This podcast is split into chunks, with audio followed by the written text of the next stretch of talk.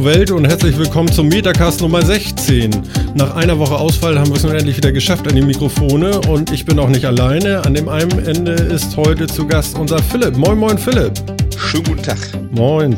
Und ähm, aus dem 12. Metacast, unserem ersten Special, unseren 3D-Drucker, ähm, haben wir heute wieder den Jan zu Gast. Moin, moin, Jan. Moin, so Martin. Mensch, jetzt sind wir zu dritt und wollen wir eine normale Sendung machen, ohne Special, ohne Drucken, ohne alles, oder wie? Ja, können wir mal versuchen. Das ist doch mal was Neues. Jo, ziehen wir mal durch, ne? Wie der HSVler sagt, oder? ne? Die Unabsteigbaren. Ja, ja, genau. genau. Es Aber gibt, ja. mit jetzt anscheinend ja zumindest Humor, wie ich gesehen habe. Wirklich? Ist, ja, haben, sie haben jetzt ja ein, äh, ein T-Shirt, gibt es jetzt im Fanshop zu kaufen, habe ich gesehen, irgendwie äh, Relegationsverteidiger oder sowas. naja gut, aber die schaffen natürlich auch eine Relegation äh, fast jede Saison. Also zumindest machen sie jetzt eine kleine Serie, oder? Ja, vielleicht. Ne? Der Postillon hat ja schon geschrieben, irgendwie, dass es jetzt äh, äh, zusätzlich zu den Meistersternchen auf den Trikots auch Glücksschweinchen für gewonnene Relegationen gibt.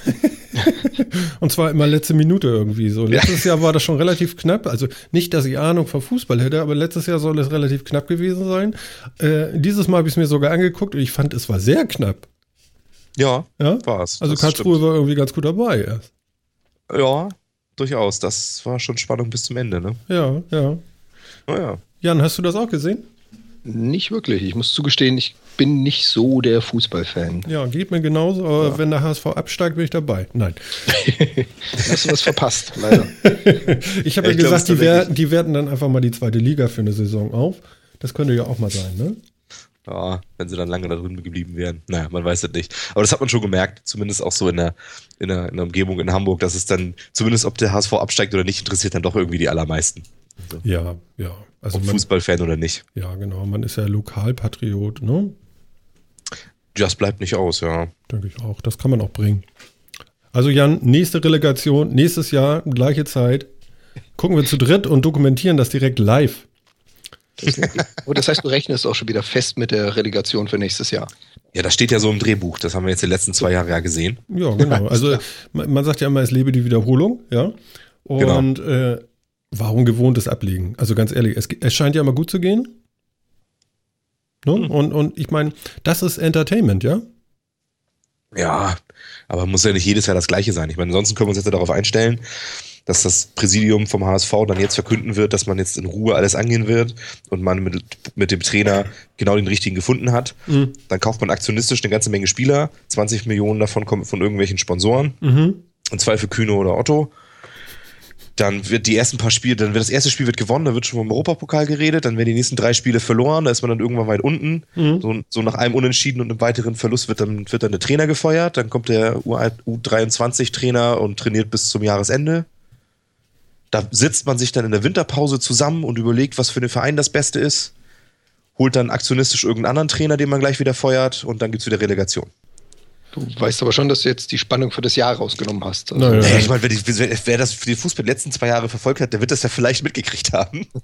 dass das also er hat einfach die Geschichte von der war. letzten Saison erzählt, oder? Ja, das ist ja, das scheint sich jetzt so ein bisschen eingeschworen zu haben, ne? Mhm. Naja. Warten wir mal ab, würde ich sagen. Ja, ja, die Spannung liegt ja in dem, äh, äh, in dem neuen. Wir gucken mal. Also vielleicht geben sie wieder 30 Millionen für neue Spieler aus. Das scheint ja Sinn zu machen. Ja? Für, für, wen? Na, weiß ich auch nicht. Ne? Keine Ahnung. Nein, äh, ja, Ole. Gut. Genau. Happy Birthday. Warten wir mal ab, was passiert.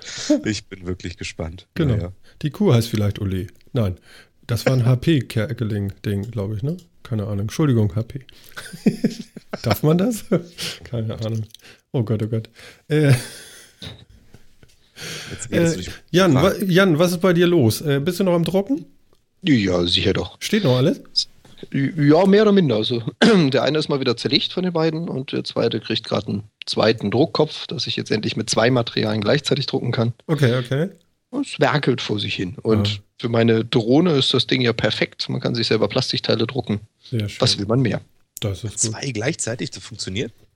Ja. Yep. Verbinden die sich denn vernünftig oder ist das jetzt mehr so ein muss man vorsichtig sein, dass das nicht auseinanderfällt danach und so. Also es ist ja, es ist ja quasi in dem Schichtbetrieb, man muss ja eine Schicht vom einen, eine Schicht vom anderen. Und äh, ob ich jetzt dazwischen das Material wechsle oder dasselbe Material drauflege, ist ja ein ähnlicher Effekt. Ich sollte natürlich jetzt nicht zwei grundunterschiedliche nehmen, Plastik, der bei 100 Grad schmilzt und eine bei 180, das gibt nur Sauerei. Aber so im Prinzip ist es das Gleiche. Ja, der trägt ja so oder so Schicht für Schicht für Schicht auf. Und ob jetzt dazwischen der Kopf oder die Spitze wechselt und die andere Spitze ein anderes Material reinschmeißt, so dann erstmal relativ. Das Schöne ist halt wirklich das Verbinden. Ne? Du druckst einen Reifen mit Felge. Das Gummi kommt aus einem und die Felge aus dem anderen. Also jetzt für RC-Fahrzeuge oder sowas. Okay, wenn du da noch Druckluft reinkriegst, in dem Moment beim Drucken, dann ist gut. muss ja nur einen Druck eine Zeit lang ohne Material drucken lassen. Weißt du, dann pustet der quasi da rein. Sehr geil, sehr geil, cool. Ja, Weltklasse. Ich habe hier auch was stehen, das ist auch tatsächlich Weltklasse und nicht gedruckt, Aha. aber es ist bedruckt. es ist orange, es ist teuer, es ist Limonade, es hat eine komische braune Flasche, es ist zu wenig drin. Ja, habe ich erwähnt, dass es teuer war. Und es ist Klassik. Was ist Aha. es? Das ist diese schöne Fanta Klassik gekauft. Ja, im Viererträger. Für 8 Aha. Euro. Nee, keine Ahnung. Ich mach die mal auf. Oh, jetzt nicht wieder überlaufen hier. So. es ist kein ähm.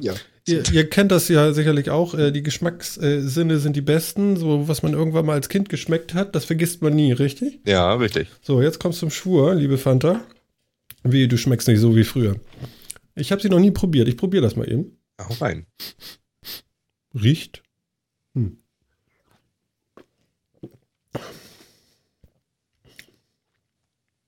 Ja. Hm. das klingt jetzt noch nicht unbedingt begeistert. Ich hätte so nussig im Abgang und Sonnenlage erwartet, aber. Ja. Also, das ist hier heute das Pendant zum Bier, ja. Fanta Classic. Doch, ich glaube, irgendwas kommt da, aber. Also, aha, war es jetzt nicht. Das, das bei Capri-Sonne so anders. anders. Wenn ich das trinke, weiß ich genau, jo, passt. Das stimmt. No? Capri-Sonne und auch diese geilen alten Trink- und Drehflaschen. Ich weiß nicht, ob ihr die noch kennt. Oh ja, so eine ganz schmale Flasche. Ach ja, so wo Ding du den Nippel so abgedreht hast? Ja, genau. So rote und so mit Kirsche und so. Ja, genau. Auch ja. so super süß, super künstlich. Ja, ich erinnere mich gerade auch an diese Eisdinger, die so kiloweise so irgendwie so Schläuche. Die, mit, oh, ja. mit, so bunten Wasser drin, da konntest du einfrieren und dann war das so Wassereis irgendwie. Ja, stimmt, kann ich mich auch daran erinnern. Kennt ihr das? Ja, ja, ja. Man konnte die immer, immer äh, äh, weiß lutschen. Also wenn du da ordentlich dran gesaugt hast, dann hast du die ganze Farbe rausgesaugt, dann war das nur so ein Eisbrock. Genau, den ja, haben wir meistens weggeschmissen, weil der eh scheiße schmeckt. ja, ja, du hattest dann den Mund voll pappigen Sirup und hast dann das Eis weggepfeffert, genau. Mhm. Genau. genau. Das ist doch schön. ja, ich kann vermelden, ich, ich bin auch wieder gesund. Also, ich war ja krank letzte Woche, deswegen also können wir unseren Zuhörern, dem werten Publikum, dann auch nochmal erzählen. Ähm, ich lag da nieder. Oh. oh. Das war echt schlimm. Ja, ja aber, aber Martin, ich habe äh, hab Auftrag bekommen. Hm? Äh, schönen Gruß an äh, Andi an dieser Stelle. Ich soll dir sagen, er hat dich vermisst. Tatsächlich? Wie meint er das jetzt? ich wurde direkt gefragt, was war denn los? Wer ist krank? Wieso? Warum gab es keine Folge? Ja, really? Ja, wirklich. Ja, ich bin begeistert. Also, Andi, ich bin wieder fit hier und wir rocken hier heute wieder das Haus. Ist doch klar. ne, auf uns ist Verlass. Wir machen auch weiter. Deswegen ist unsere äh, Hochzählnummer, wie wir vorhin festgestellt haben, äh, vor der Sendung, auch dreistellig. Wir haben Größeres vor. Absolut. Mhm. Ja, denn das hatten wir ja auch schon mal besprochen. Nicht? Hemmungslose Selbstüberschätzung ist eine männliche Superkraft. Ja, genau. Also, jetzt kriegt das bitte noch gender korrekt. Ich warte drauf. ja. Jetzt hängst du da. ah. Hm. Aber ist doch so. Also, ja, nee, alles gut. Alles gut. Ähm, ähm, ähm, ähm. MMM. Durch die hier. Warte. Also die Idee mit der Fanta ist ja nicht schlecht, diese alte Fanta zu bringen. Mhm. Ich weiß nicht, habt ihr mal diese Cola Live probiert, diese neue? Das grüne? Ja. Ja, ja habe ich. Ja, habe ich. Mhm. Ganz ehrlich, also eine abartigste Mogelpackung, muss ich mal zugestehen. Es gibt ja mittlerweile einige, einige Drinks, die Stevia als Zuckerersatz bringen, so auch Fritz Cola und so. Die nutzen das in ausreichender oder in hinreichender Menge, damit es süß wird. Wenn ihr mal so eine normale Cola versus eine Live nebeneinander stellt und mal guckt, wie viel Zucker ist denn in so einer urgesunden Live mit Stevia drin, naja, 10% weniger. Mhm. Ja, da ist nicht viel drin, das stimmt. Also es ist quasi Ja, fast derselbe Zuckergehalt wie Cola, aber es vermittelt so diesen gesunden Anteil, weil da ist ja auch Stevia dran vorbeigetragen worden. Ja, Ja. und das Etikett ist grün. Das ist so, boah, sorry, Das- aber Das ist für die Life Balance. Nee, mir wurde erzählt, ähm, ich bin ja von einem, äh, weiß ich auch nicht, war das ein Flashmob von Coca-Cola irgendwie? Das war hier in Hamburg im, im Alzertal Einkaufszentrum, da war ich irgendwie im Apple Store. Und mit einmal standen da lauter Leute mit lauter kleinen Flaschen, äh, eben mit dieser Cola Live. Heißt Live, ne? ja, Mhm. genau. Genau. Und äh, aber so eisgekühlt, ja, die hatten also so so so riesen Container, so so Rollcontainer irgendwie und da war nur Eis drin und diese Buddeln und die haben sie da umsonst verteilt und noch oh hier toll und so und der hat mir erzählt, die war übrigens köstlich da, weil die war so kalt, da schmeckst du eh nix.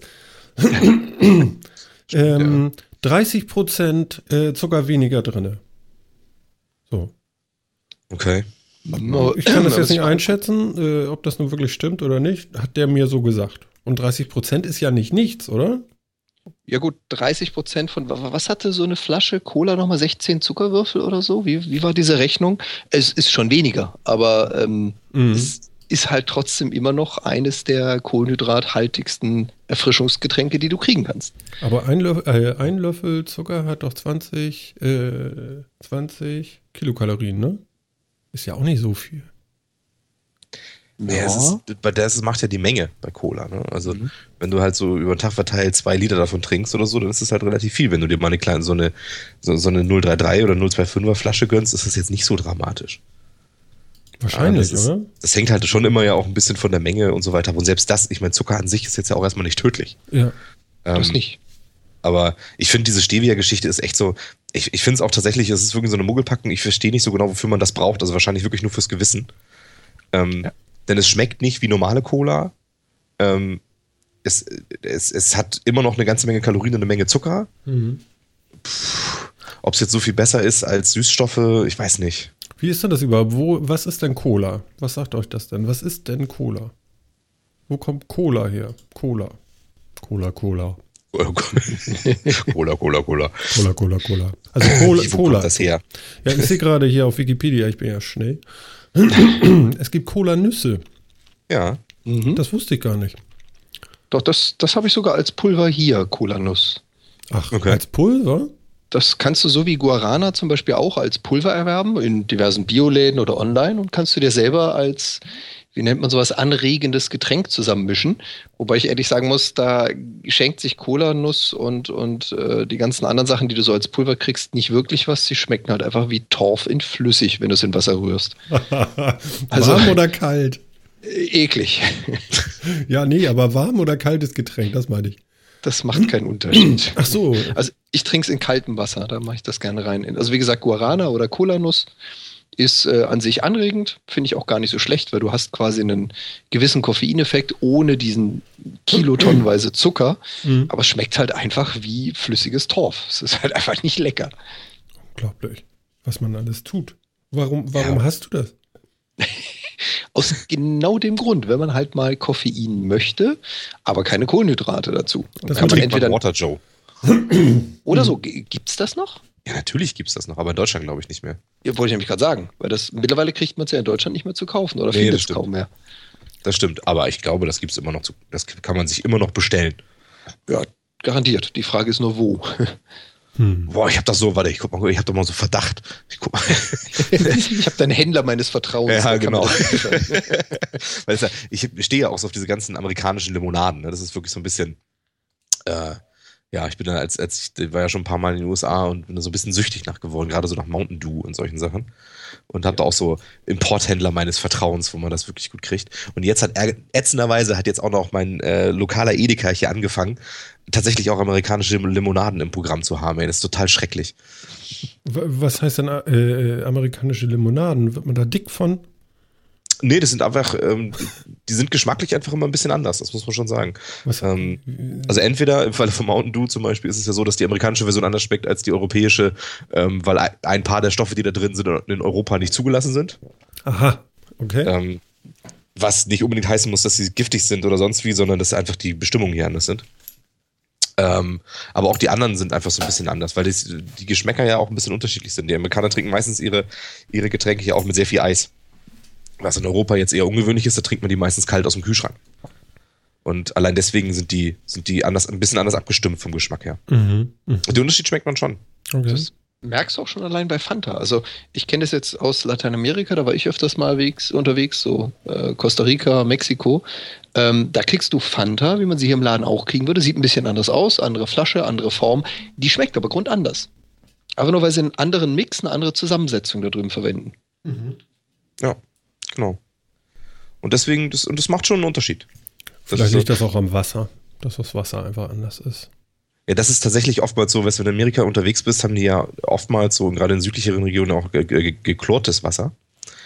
Und manche lassen sich tatsächlich dazu hinreißen, das geklorte Wasser dann auch an, die, an diese Zapfautomaten zu hängen. Das schmeckt vielleicht eklig, sag ich mhm. dir. Tafelwasser, Chlor. Boah. Ja, die haben ja auch Chlorhühnchen. Ja, wobei Übrigens das finde ich jetzt ehrlich gesagt gar nicht so schlimm. Ich habe einen schönen, schönen Tweet gesehen, apropos Hühner. Ähm, oh Gott, wenn ich jetzt noch, äh, äh also ich weiß jetzt nicht mehr, wer, wer ihn geschrieben hat, aber er ging ungefähr so: Die meisten Tiere werfen ihre Kinder. Ja? Ja. Außer Hühner. Die legen Eier. Das ist sehr vernünftig. Nicht? Oh Gott. Ich warte noch auf die Pointe, aber. Ja, gut, okay. Ich befürchte, habe ich noch mehr. ein Virus? das kann ja wohl nicht wahr sein. Das ist doch lustig. Ich, Ehrlich gesagt, ich erlebe so. das häufiger, dass ich Humor habe, den keiner versteht. Ja? Jetzt nicht so ja, viel Stille, bitte. Passiert, das, das müssen manchmal. wir noch schneiden hier. Das, das haben ist wir betroffene Stille. Ja, Betroffenheit, ne? Ja, okay. Also, also Ach ja, ach komm. Na gut, okay. Humor ist was, darüber kann man sich nicht streiten, genauso wenig über Geschmack. Das ist halt einfach so. Ja, ja, das stimmt. Ähm, doch der dumme Spruch, Humor ist, wenn man trotzdem lacht. Ja, genau, genau. Ja, was haltet ihr denn so von, von Mateblättern aus dem Kürbis mit so einem komischen Strohhalm? Ah, bin ich nicht so Fan von, ehrlich gesagt. Macht das auch wach? Ja, ne? Da ist auch Koffein Definitiv. drin, ne? Definitiv, ja. Also, ja, ja, also das schon. Ich habe es in, in äh, Costa Rica gerne mal getrunken, da gibt es das auch hin und wieder. Kommt jetzt nicht unbedingt nativ daher, aber wird auch oft gereicht. Ist halt ähnlich wie jetzt zum Beispiel Cola-Nuss oder Guarana in Pulverform. Es hat halt nicht so wahnsinnig viel Eigengeschmack und der ist äh, eigentümlich. Also ich fand das ja torfig. Wir haben das kiloweise hier angeschleppt bekommen und ich fand das eigentlich, äh, so wie du vorhin sagtest, äh, ja, irgendwie torfig. Hm? Also so, so, so, das ist doch nicht lecker. Also wer erzählt denn, dass das lecker ist? Ich kann das gar nicht fassen. Es ist halt Geschmackssache. Ich meine, wer erinnert sich in seiner Kindheit mal an das erste Bier? Das war alles nur nicht lecker. Man hat es halt getrunken, weil es witzig war. Mhm. Heute ist es selbstverständlich, wenn man sich daran gewöhnt hat, den Geschmack mag. Mhm. Und ich denke mal, wenn man mit Mate-Tee aufwächst und das die ganze Zeit trinkt, dann ist das auch normal. Mhm. ist Wahrscheinlich, ja dasselbe Phänomen mit Kakao. Ich meine, wie wir jetzt Kakao und Schokolade wahrnehmen, das hat so gar nichts damit zu tun, wie die Stämme, die quasi direkten Kontakt zu der Kakaopflanze haben, das Zeug genießen. Mhm. Also süß ist das nicht, was die sich machen mit den Getränken, diese extrem eingedickten Kakaogetränke. Aber es schmeckt halt trotzdem lecker, wenn man es mal kennt. Mhm. mhm. ist etwas ganz anderes. Richtig, ja. ja, das ist viel, also Geschmack ist ja auch viel Gewöhnung, also so Geschmack beim Essen und Trinken muss man ja sagen. Also das ist ja viel Gewöhnung, viel, was man von früher kennt und so. Ja? Martin, ja. fühlst du dich glücklicher mit deiner Fanta Classic jetzt, oder? Nö, noch nicht. Also ich nee, glaube, die, glaub, die ist nicht kalt genug.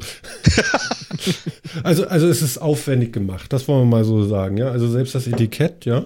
Äh, ähm, das ist äh, zwei, zwei Schichten Papier und dann sogar noch das Wort Fanta Classic ausgestanzt. Das ist schon aufwendig gemacht. Das ist nicht umsonst. Deswegen war das auch so teuer. Ich denke, die Herstellung der Flasche ist auch teuer. Ähm, ob der Inhalt teuer ist, ist mir noch nicht klar oder ob er es wert ist. Ich glaube, ich werde das nochmal abwarten und nochmal in ganz kalt trinken. Aber so, so richtig. Also ich habe so nicht diesen Flashback, wo ich so sage, okay, so hat die Fanta in der Kneipe ge geschmeckt, wo dein Vater immer getrunken hat. Nein, aber ich weiß noch nicht. Ich bin noch nicht so ganz amused. Aber okay, wir geben ja allem eine Chance. Kennt man ja. Genau. Ne? Ich sollte nicht immer vom Mikrofon wegreden, dann kann man mich vielleicht auch nachher verstehen. Das ist vielleicht auch ganz sinnvoll. Na gut. Ich möchte noch ein paar Leute grüßen und zwar, wir haben ja tatsächlich ein paar Aktive bei uns auf der Facebook-Seite. Ähm, den Helmut, Wen haben wir denn noch überhaupt? Den Thomas. Und, und, und, und, und. Sonja. Rincewind, Pratchett, Michael. Und so geht das immer weiter. Ich bin ganz begeistert. Leute, macht weiter so. Äh, sagt doch ruhig mal, worüber wir hier sprechen sollen. Äh, wir kriegen das dann auch noch hin. Bestimmt. Oder? Ja. Wir lassen uns beeinflussen, zumindest wenn es um sowas geht. Das kriegen wir hin. Ähm, ja, und dann habe ich ja versprochen, dass ich mich noch einmal bedanke. Ich habe ja letzte Woche die Sendung abgesagt, auch bei Facebook. Und ähm, das war das eine. Und bedanken wollte ich mich eigentlich dafür. Ich habe ja nun die ersten Erfahrungen hier mit Facebook. Manchmal poste ich was, was ich gleich wieder lösche, weil ich denke so, nee, das haben die jetzt nicht so gemeint, wie ich das interpretiert habe. Äh, ich hatte letzte Woche den Geburtstag und dann mache ich hier irgendwie Facebook auf und mit einmal gratulieren mir Menschen ohne Ende. Kennt ihr das? Habt ihr das mal erlebt mit Facebook? Ehrlich gesagt nicht so. Nein? Aber es ist ja spannend, ja. Ja. Ja, mit einmal so Bing, Bing, Bing. Das ging morgens um halb acht los und hörte irgendwie etwas später auf. Und der Witz ist noch, dann habe ich irgendwie so, spät Nachmittag habe ich mir da vorgenommen, okay, dann schreibst du was, ne? Sagst du so einmal Dankeschön und so. Äh, Sage ich jetzt auch nochmal, Danke. Hat mich sehr gefreut. Ähm, und äh, ich habe dann Danke gesagt und gleichzeitig geschrieben und ich werde mich bei euch nochmal in unserem Podcast bedanken. Und wupp waren mit einmal fünf Gratulationen gelöscht. Auch schön, ne? Zack, weg waren sie. Haben sie einfach Schwanz eingezogen. Das wollten sie wohl nicht. Ja, aber also ich meine, ist Facebook nicht im Zweifel die öffentlichere Plattform? Ich weiß das nicht. Vielleicht denken die ja, ähm, ja, ich weiß nicht, was sie denken, wie viele Zuhörer wir haben. Ich weiß das ja. und, aber äh, fand ich schon lustig irgendwie. So mit einmal so plopp waren ein paar weg. Keine Angst, ich stelle nicht bloß. Also höchstens Adressen, mehr nicht.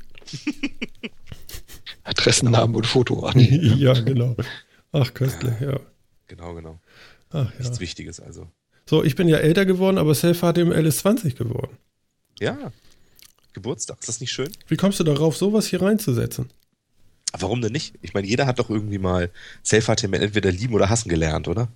Ja, ich habe das äh, tatsächlich auch gebraucht manchmal. Ja, genau. Ich kann mich auch noch so dran erinnern, äh, als das dann, das, als man sich dann so ein bisschen ausprobiert hat, auch im Internet. Ähm, und da war Self-HTML doch immer so, zumindest in Deutschland, die erste Quelle, auf die man geguckt hat, wo, man, wo alles drin stand.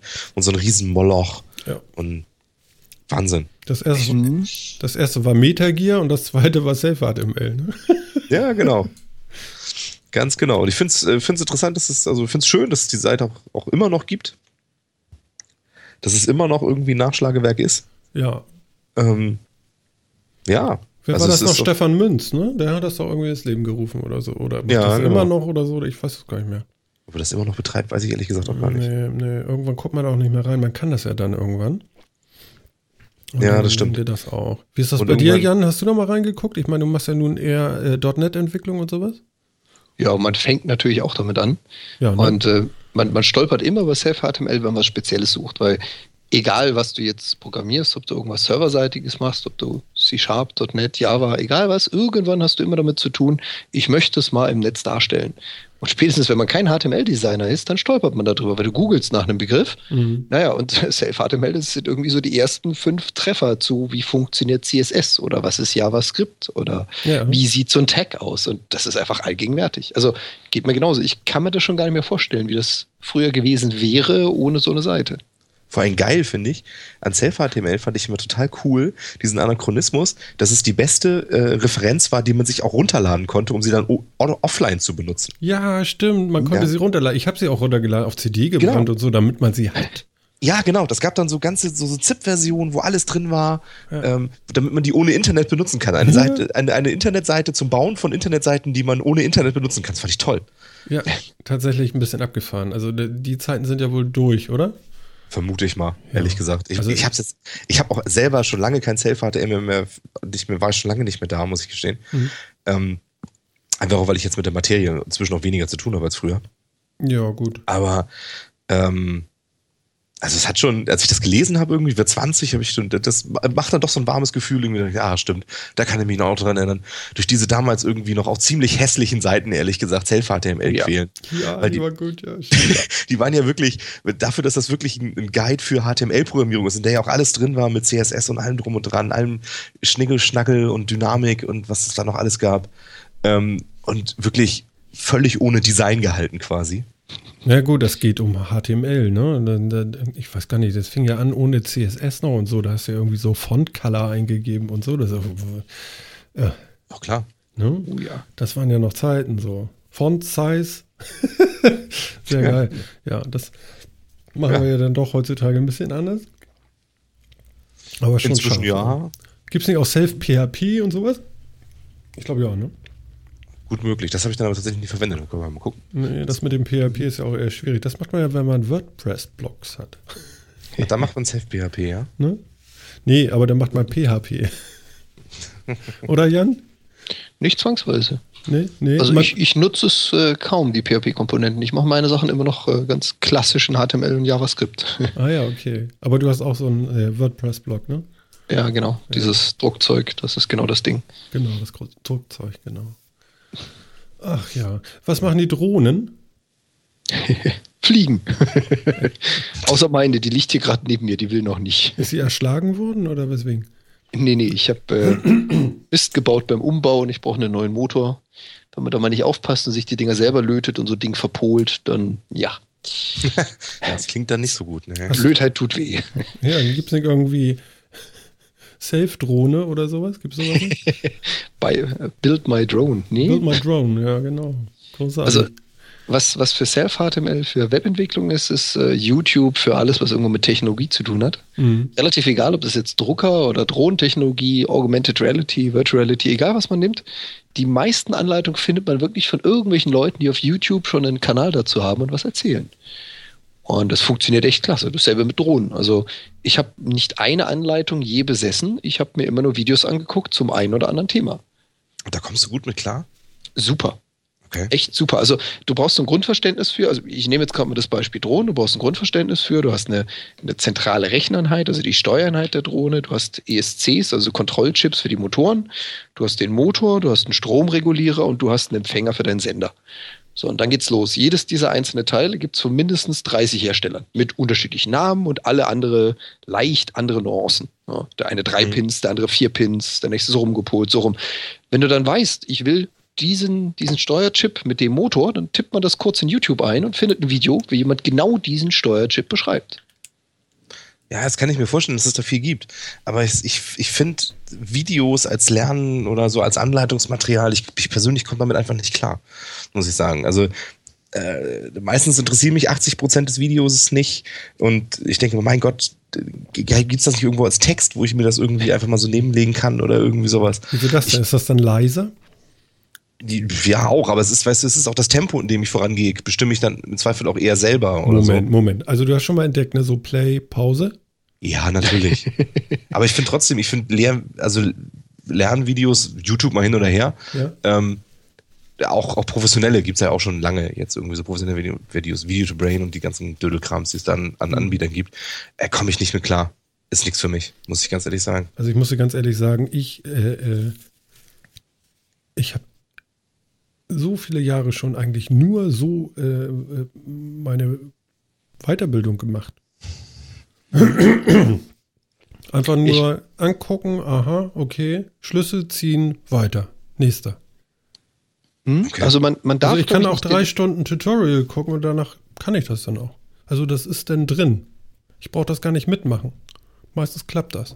Nicht ich, immer, ich glaube, man, man, darf nicht diesen Anspruch haben, ich will einen Punkt von zehn Schritten erklärt haben und dazu brauche ich jetzt genau einen Videoschnipsel. Genau. Das Martin, wie du gesagt hast, ich gucke mir das ganze Video an und das ist das, was mich auch fasziniert. Also ich suche eine Frage auf eine, äh, eine Antwort auf eine Frage. Die finde ich dann in dem Video. On top erzählt der nochmal drei, vier, fünf Sachen mehr. Das ist nicht Wissen, was ich gesucht habe, was ich dankbar aufnehme. Ja. Und wenn ich eine Anleitung habe, dann will ich ja nur diesen einen Satz. Dann will ich ja genau wissen, gehört das links oder rechts rum. Genau. Also und gerade bei, bei mhm. Dingen, die du von Hand machst, also wo du wirklich Hand anlegst, bastelst, baust, schraubst, klebst, was auch immer, finde ich diese Zusatztipps immer unglaublich hilfreich, weil die besprechen einfach Dinge, die habe ich nicht bedacht. Und da stolper ich dann zehn Minuten drüber später, äh, zehn Minuten später drüber, so rum, ähm, weil ich selber den Fehler mache.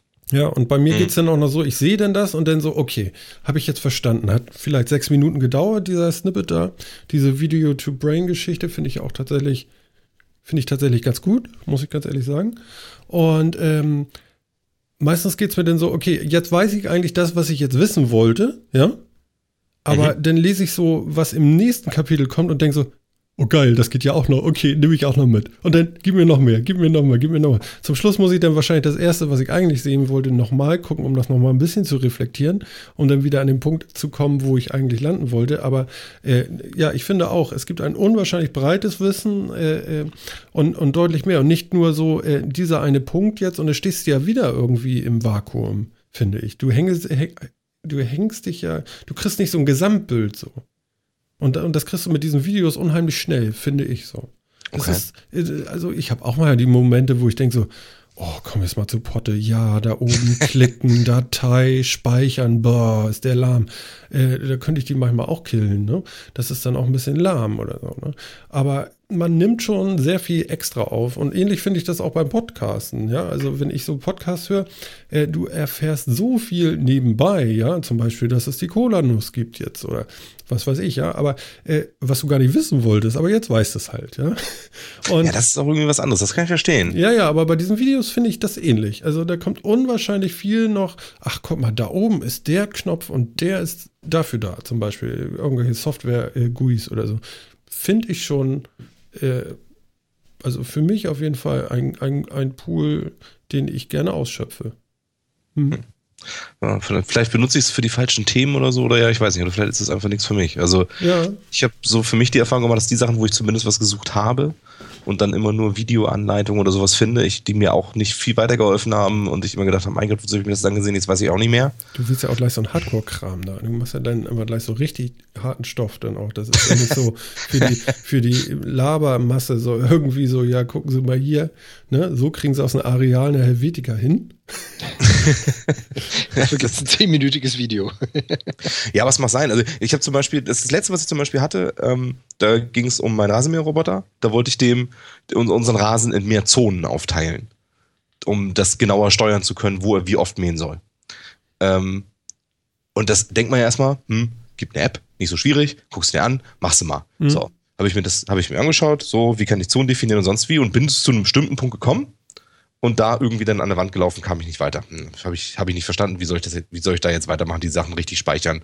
Irgendwie nimmt er das nicht so richtig. Mhm. Hab dann geguckt, es gab dann ähm, keine so richtig sinnvollen schriftlichen Anleitungen, also nicht mehr als das, was ich als, als Betriebshandbuch eh dabei habe und da war es nicht so richtig gut beschrieben. Aber es gab eine ganze Menge Videos zu dem Thema. Ja, da war nicht, ich habe mir drei angeguckt, in nicht einem war irgendwie das beschrieben, was ich gerne haben würde. Die haben mir stundenlang davon erzählt, was sie mit dem Rasen und dass der hier und diese Gefälle und Steigung da hat und sonst irgendwie. So 15 Minuten Video und am Ende, ja, und dann gibt man hier und dann macht man da und dann gibt, dann, dann macht man hier, sagt man hier neue Nebenzone, gibt man die Größe ein und äh, fertig. So, ich, ja, das habe ich gemacht, das geht aber nicht. Und nu? So, und dafür musste ich mir dann aber anhören, wie er sich das Ding gekauft hat und sonst irgendwie. Oh, das geht mir auf den Senkel. Aha, aha. Und das habe ich meistens so. Ich weiß nicht. Du willst so komische Sachen wissen, die eigentlich keiner braucht. Wahrscheinlich. Wahrscheinlich. Ich will immer irgendwas ganz Bestimmtes wissen. Ja. Und für so ein ganz, ganz bestimmtes, spezielles Wissen ist es dann wahrscheinlich wirklich nicht das Richtige. Aber wenn du denn die Erleuchtung gefunden hast, dann solltest du diese Videos machen. Verstehst du? Das kann ich natürlich machen. Mhm. Auf, auf den Punkt gebracht. Ich glaube, da würden sich andere freuen. Ja, das genau. kann sein. Ja.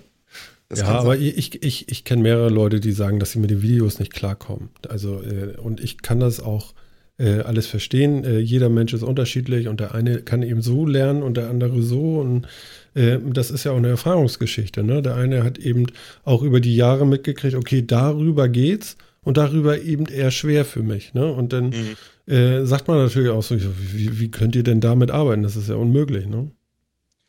Ja, klar. Ne? Mhm. Ist eben so. Ist richtig. Mir, mir, zum Beispiel hätte voll viel mehr jetzt was gebracht, einen Flowchart von einer blöden App zu haben, mhm. als halt so ein Anleitungsvideo. Aber das ist, wahrscheinlich bringt das dann nur mich weiter und viele, viele andere wieder nicht. Ja, ja. vor allem. Ich habe dann, mhm. nur um das noch aufzulösen, ich habe am Ende ja. rausgefunden, dass man zuerst die Nebenzone anlegen muss, dann den Mährhythmus festlegen muss. Erst dann kann man die Größe der Zone angeben. Das war für mich irgendwie so nicht sinnvoll. Ich habe mir gedacht, Zone anlegen, Größe bestimmen, Mährhythmus. Aber das geht nicht.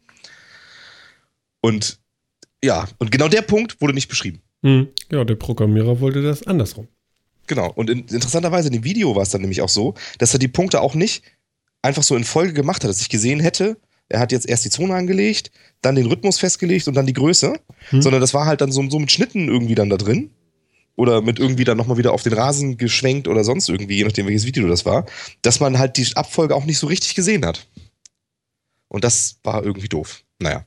Mhm. Trifft mich öfter bei solchen Sachen. Hat er eigentlich Aber deswegen finde ich das interessant, dass andere sagen, mhm. ich, ich, ich habe zum Beispiel auch ähm, im Freundeskreis ein paar Leute, die sagen, boah, bleib mir weg mit Lernvideos, kann ich gar nichts mit anfangen. Ja. Und andere, die, die seit drei Jahren oder sowas nichts anderes machen, also sie sich auch kein Buch mehr in die Hand nehmen, wenn sie irgendwas lernen, wo sie gucken sich Videos und Tutorials an, ja, genau. weil sie damit viel besser klarkommen. Ich finde das so spannend, dass das so wahnsinnig unterschiedlich ist, wie man lernt. Ja, ja, aber genauso einer bin ich auch. Ey, gib mir ein Video, aber bitte kein Buch. Diese, die, oh. Siehst du, das, bei mir ist das anders. Ich kann mir tatsächlich, ich bin noch einer von den seltsamen Leuten, die sich Bedienungsanleitungen durchlesen. Ja.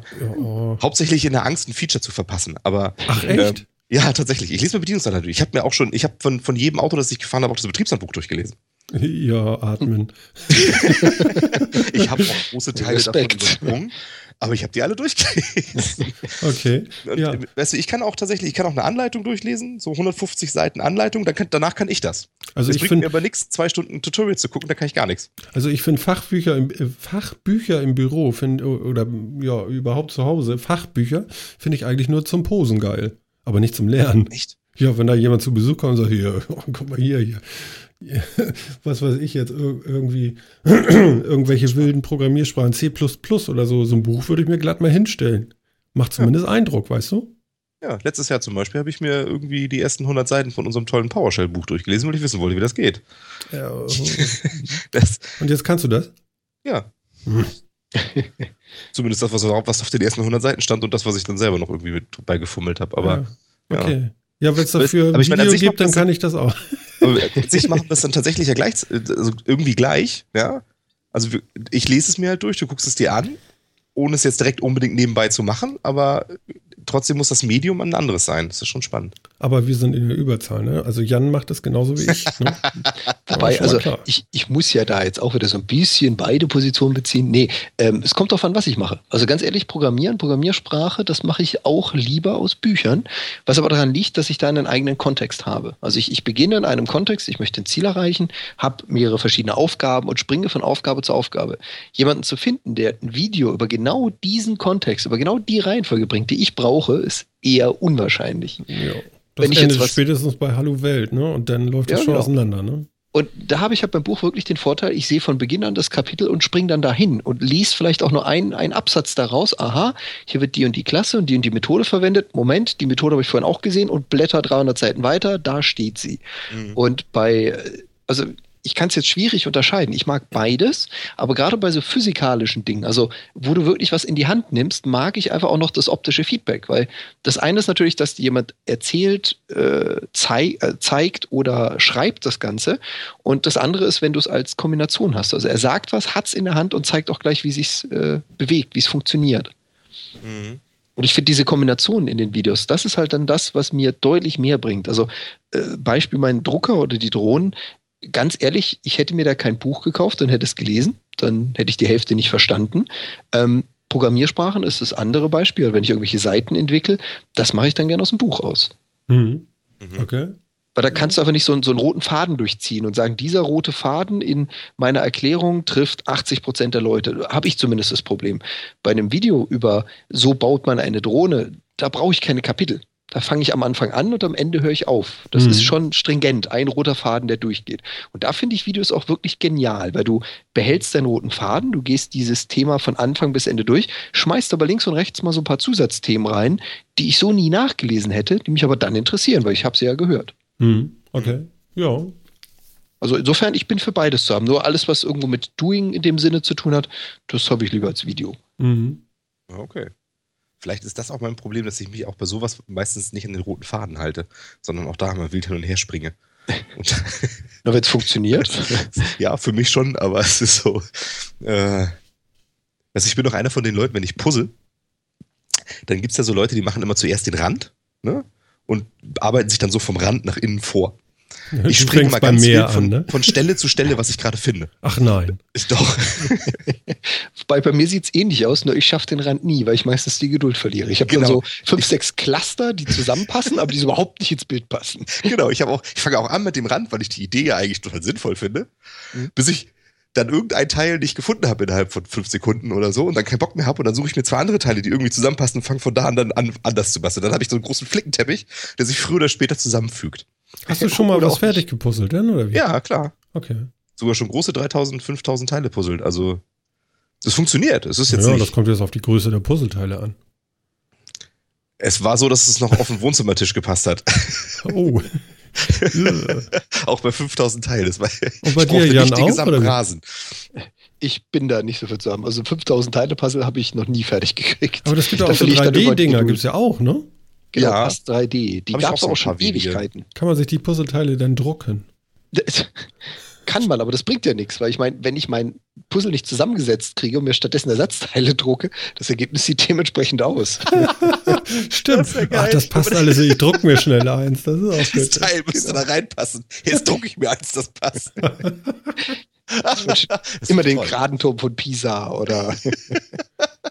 Ja, und dann so zwei Stunden später feststellen, hm, das andere hätte doch besser gepasst. Schön. Es ist wie die Jungs, die aus so einem Rubik Cube, kennt ihr die, diese Würfel mit den verschiedenen Farbseiten, ja, die anfangen, die Aufkleber abzumachen und auf eine Seite zu kleben, ja. damit es endlich richtig sortiert ist. Das ist das gleiche Effekt. Hm.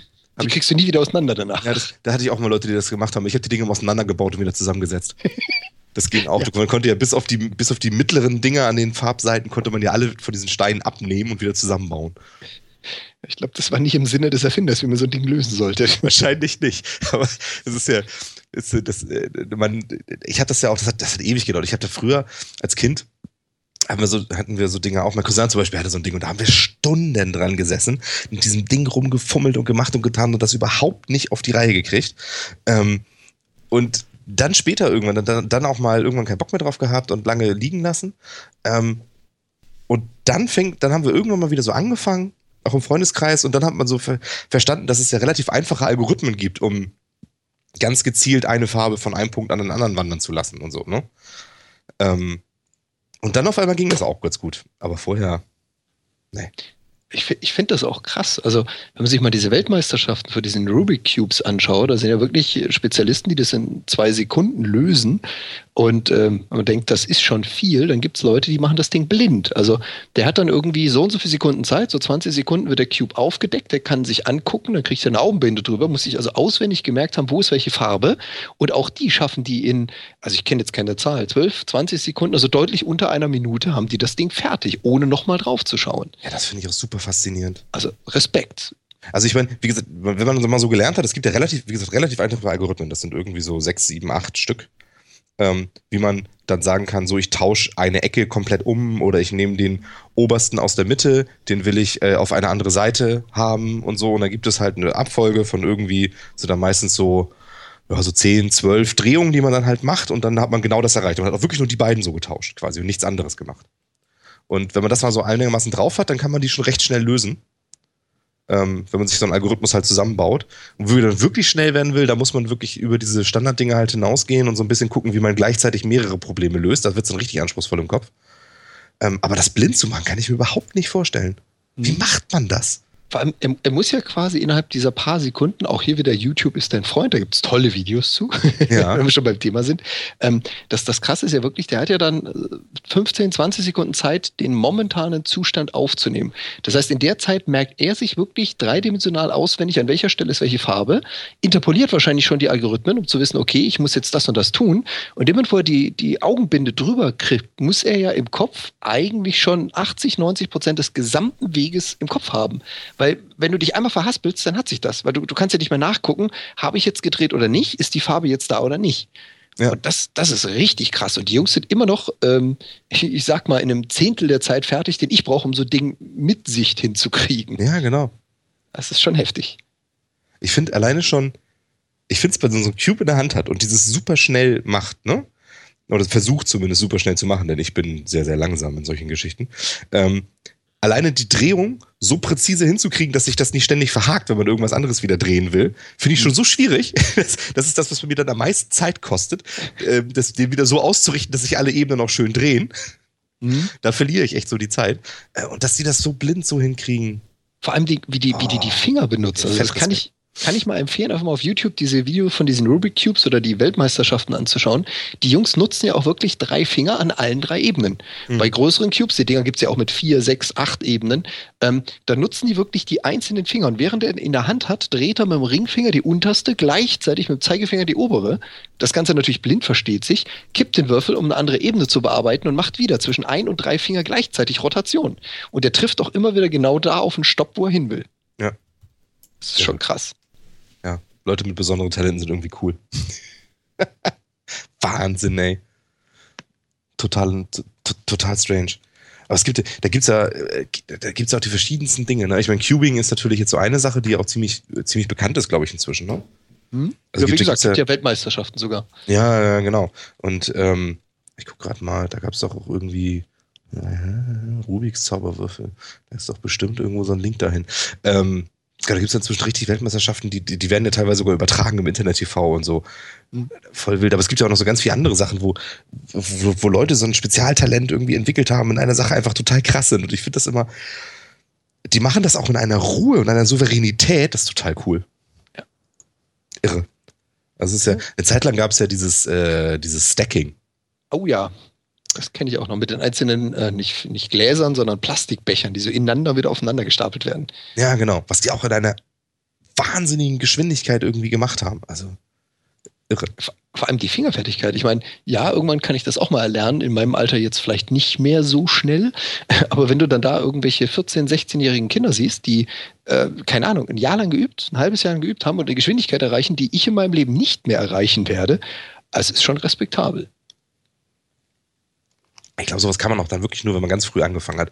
Da, scheint, da werden sich dann bestimmt auch so irgendwie neu, irgendwelche Neuronen im Hirn verdrahten und, und einem irgendwie so eine, so eine Mustererkennung viel einfacher möglich machen, äh, mhm. um, um, um sowas auch schnell zu verstehen. Ich glaube, da, da hast du recht. Da wird man wahrscheinlich heute einfach gar nicht mehr drauf kommen, weil das Hirn hat gar nicht mehr die Entwicklungsfähigkeit dazu. Oder zumindest so weit zu kommen. Ja, zumindest nicht so schnell. Also unser einer in unserem Alter müsste wahrscheinlich eine halbe Ewigkeit lernen, um das irgendwie so schnell hinzukriegen. Ich glaube, dass es gar nicht mehr geht. Aber das brennt sich natürlich irgendwie in, in, in Kindheit schon eher ein. Ne? Deswegen fangen zum Beispiel auch so Schachmeister immer schon so wahnsinnig früh an und so, weil die ja auch im Endeffekt Meister der Mustererkennung sind auf so einem, auf so einem Schachbrett das Muster erkennen und die Züge vorausahnen können und so ich meine, im Prinzip ist ja das, was äh, ein Kind tut, äh, für uns eigentlich schon gar nicht mehr in der Geschwindigkeit erreichbar. Ich meine, wie lange braucht ein Kind, um sprechen zu lernen? Und sprechen lernen ist ja nicht nur eine Sprache zu erlernen, sondern auch die Assoziation der Sprache mit der reellen Welt. Und was wir uns abmühen, wenn wir mal eben noch eine zweite Sprache lernen wollen, es ist Wahnsinn. Wir verbringen da ja Jahre, um uns einigermaßen auszudrücken, zu fragen, wo ist das nächste Klon, könnte ich ein Bier haben? das sind natürlich auch die genau wichtigen Sachen. Ne? Ja, genau. Fluchen, nach Alkohol fragen, wo ist die nächste Toilette? So ja, die Standardsachen, genau. die man allen Sprachen als erstes lernt. Ja, das stimmt. Das ist aber tatsächlich so. Weißt du, das ist immer so klassischerweise ganz früher man konnte dann immer so ähm, einfach so, weil man das meistens auch liest, so ich liebe dich, kann man meistens irgendwie auf die meisten Sprachen sagen. Bitte mhm. geben Sie mir ein Bier. wo ist die Toilette? Und wie komme ich zum Flughafen? Das sind echt so die Sachen, die kennt man irgendwie. Und je nachdem, wo man unterwegs ist, also gerade so in jüngeren Jahren, lernst du verdammt schnell viele Schimpfwörter und Flüche. das kommt auch noch dazu. Also ich konnte, glaube ich, äh, schneller in mindestens vier Sprachen fluchen, als ich auch nur zwei davon hätte beherrschen können. Ja, das stimmt. Man lernt dann, da, da hat man aber auch so, so, so, so ein super Schimpfwortgedächtnis irgendwie. Weil es halt irgendwie cool ist. Ne? Ja, stimmt. Deswegen, also ich, ich denke, da hast du genau recht mit den, mit den äh, Fähigkeiten des Hirns, sich anzupassen, einfach auch neue Verbindungen zu schaffen. Man sieht es ja nicht nur allein, aber auch gerade bei der Sprache oder der Motorik laufen lernen. Äh, wenn wir jetzt eine neue Sportart lernen, ja, es gibt Leute, die können das einfach. Da ist schon mal das Hirn vorprogrammiert für. Der Rest muss es mühsam erlernen. Und äh, ganz ehrlich, bis ein Kind das Gleichgewicht findet, auf zwei Beinen geht und dann auch noch koordiniert Handlungen durchführt, ich möchte das nicht nochmal neu lernen müssen. Nee, das muss man sich mal echt vorstellen, was das für eine krasse Leistung ist. Mhm. Diese die kompletten Bewegungen zu lernen. Das merkt man ja, merkt man ja auch so an, an Leuten, die, ähm, äh, die Amputationen haben oder irgendwie sowas, ähm, die dann teilweise ja wirklich wieder komplett neue Bewegungen lernen müssen und sowas. Das ist auch ein wahnsinnig schmerzhafter und langer Prozess. Ich und das, das und bei Kindern ist das so, ja. Na gut, die haben auch nicht viel Wahl, ne? Wenn sie irgendwann mal sich durch die Welt bewegen wollen, müssen sie ja auch, aber. Das ja, aber es, es kommt ja auch der Drang von alleine. Sie wollen es ja auch. Also. Ah, ah siehst du mal. Ich hab's. Äh, so, jetzt versuche ich nochmal, hm? so einen Bogen zu schlagen von unserer Retro-Romantik, wo wir gerade so ein bisschen bei Rubik's Cube waren. Ja, wieder zu Technik. Hast du gelesen, dass es einen C64-Nachfolger gibt? äh, gehört davon, ja. Wahnsinn, oder? Total geil. Ein C65. Was für ein großartiger Name. Wie, wie, kommt man auf die Idee? Also, das so zu nennen oder sowas zu bauen? So, sowas zu bauen. Ich meine, ganz ehrlich, jeder Geek hätte sowas gerne, aber wer zur Hölle ist jetzt auf die Idee gekommen und hat es getan? Ich vermute mal, ich weiß es tatsächlich nicht, wo es herkommt. Ähm, aber ich vermute mal, das ist, das ist irgendein Studentenprojekt oder sowas. Ich glaube, das ist so ein bisschen Spielerei gewesen am Anfang und dann jetzt raus. Also, ne, mal so für die Hörer, ich weiß nicht, äh, ne, falls das einer draußen noch nicht gehört hat, aber es wird einen Nachfolger des C64 geben, des guten alten, äh, immer noch, glaube ich, erfolgreichsten Homecomputers aller Zeiten. Ähm, der, der auch ziemlich genauso aussieht. Das heißt, der hat auch wieder dieses, diese großartige, klobige Tastatur, in der im Endeffekt ja alles drin ist. Ähm, mit einem Diskettenlaufwerk oder zumindest CD-Laufwerk und USB-Ports. Ähm, ich bin mir nicht so sicher, was ihr da jetzt wirklich einmal. Ich hatte so verschiedene, verschiedene Grafiken irgendwie gesehen. Ähm, und einem tatsächlich einem, einem, komplett neu geschriebenen Betriebssystem, das aber sehr stark angelehnt ist an das Basic damals aus, äh, aus der Zeit. Und es ist tatsächlich auch, es ist tatsächlich, glaube ich, auch ein 8-Bit-Prozessor da drin. Also es ist jetzt nicht nur alles auf Retro gemacht mit sehr moderner Hardware, sondern es ist tatsächlich ein 8-Bit-Prozessor ähm, mit, entsprechenden, mit entsprechender Grafikausgabe und so weiter.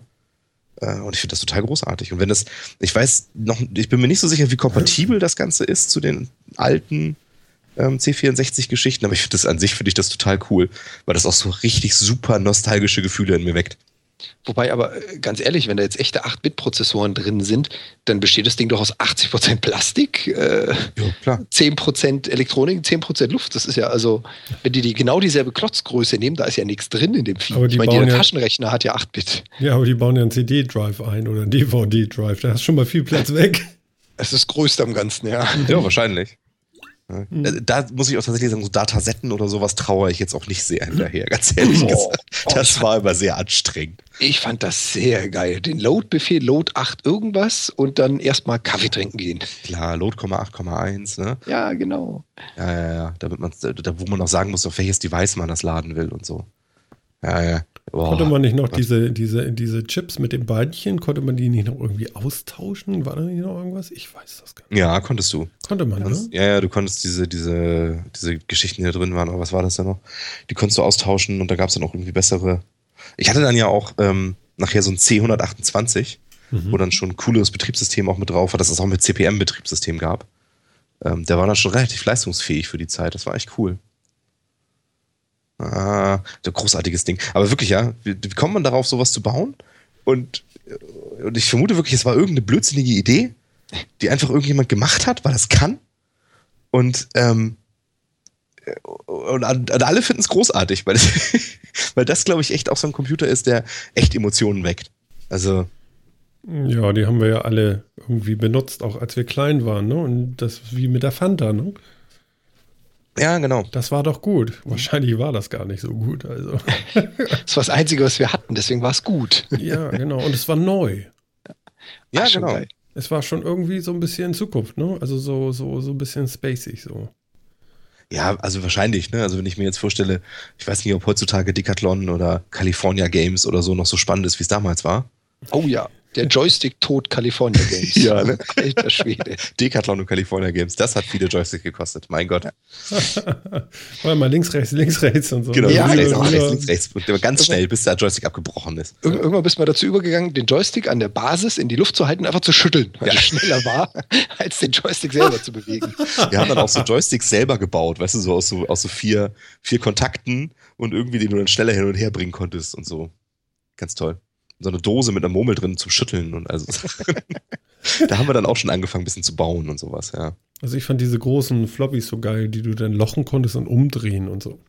das, so, das war auch großartige Technik, oder? Wenn du die zweite Seite beschreibst. Das war so einfach analog, Loch ne? Reinmachen. So, so richtig, richtig schön geil. so, nee, machst ein Loch rein, geht, ne?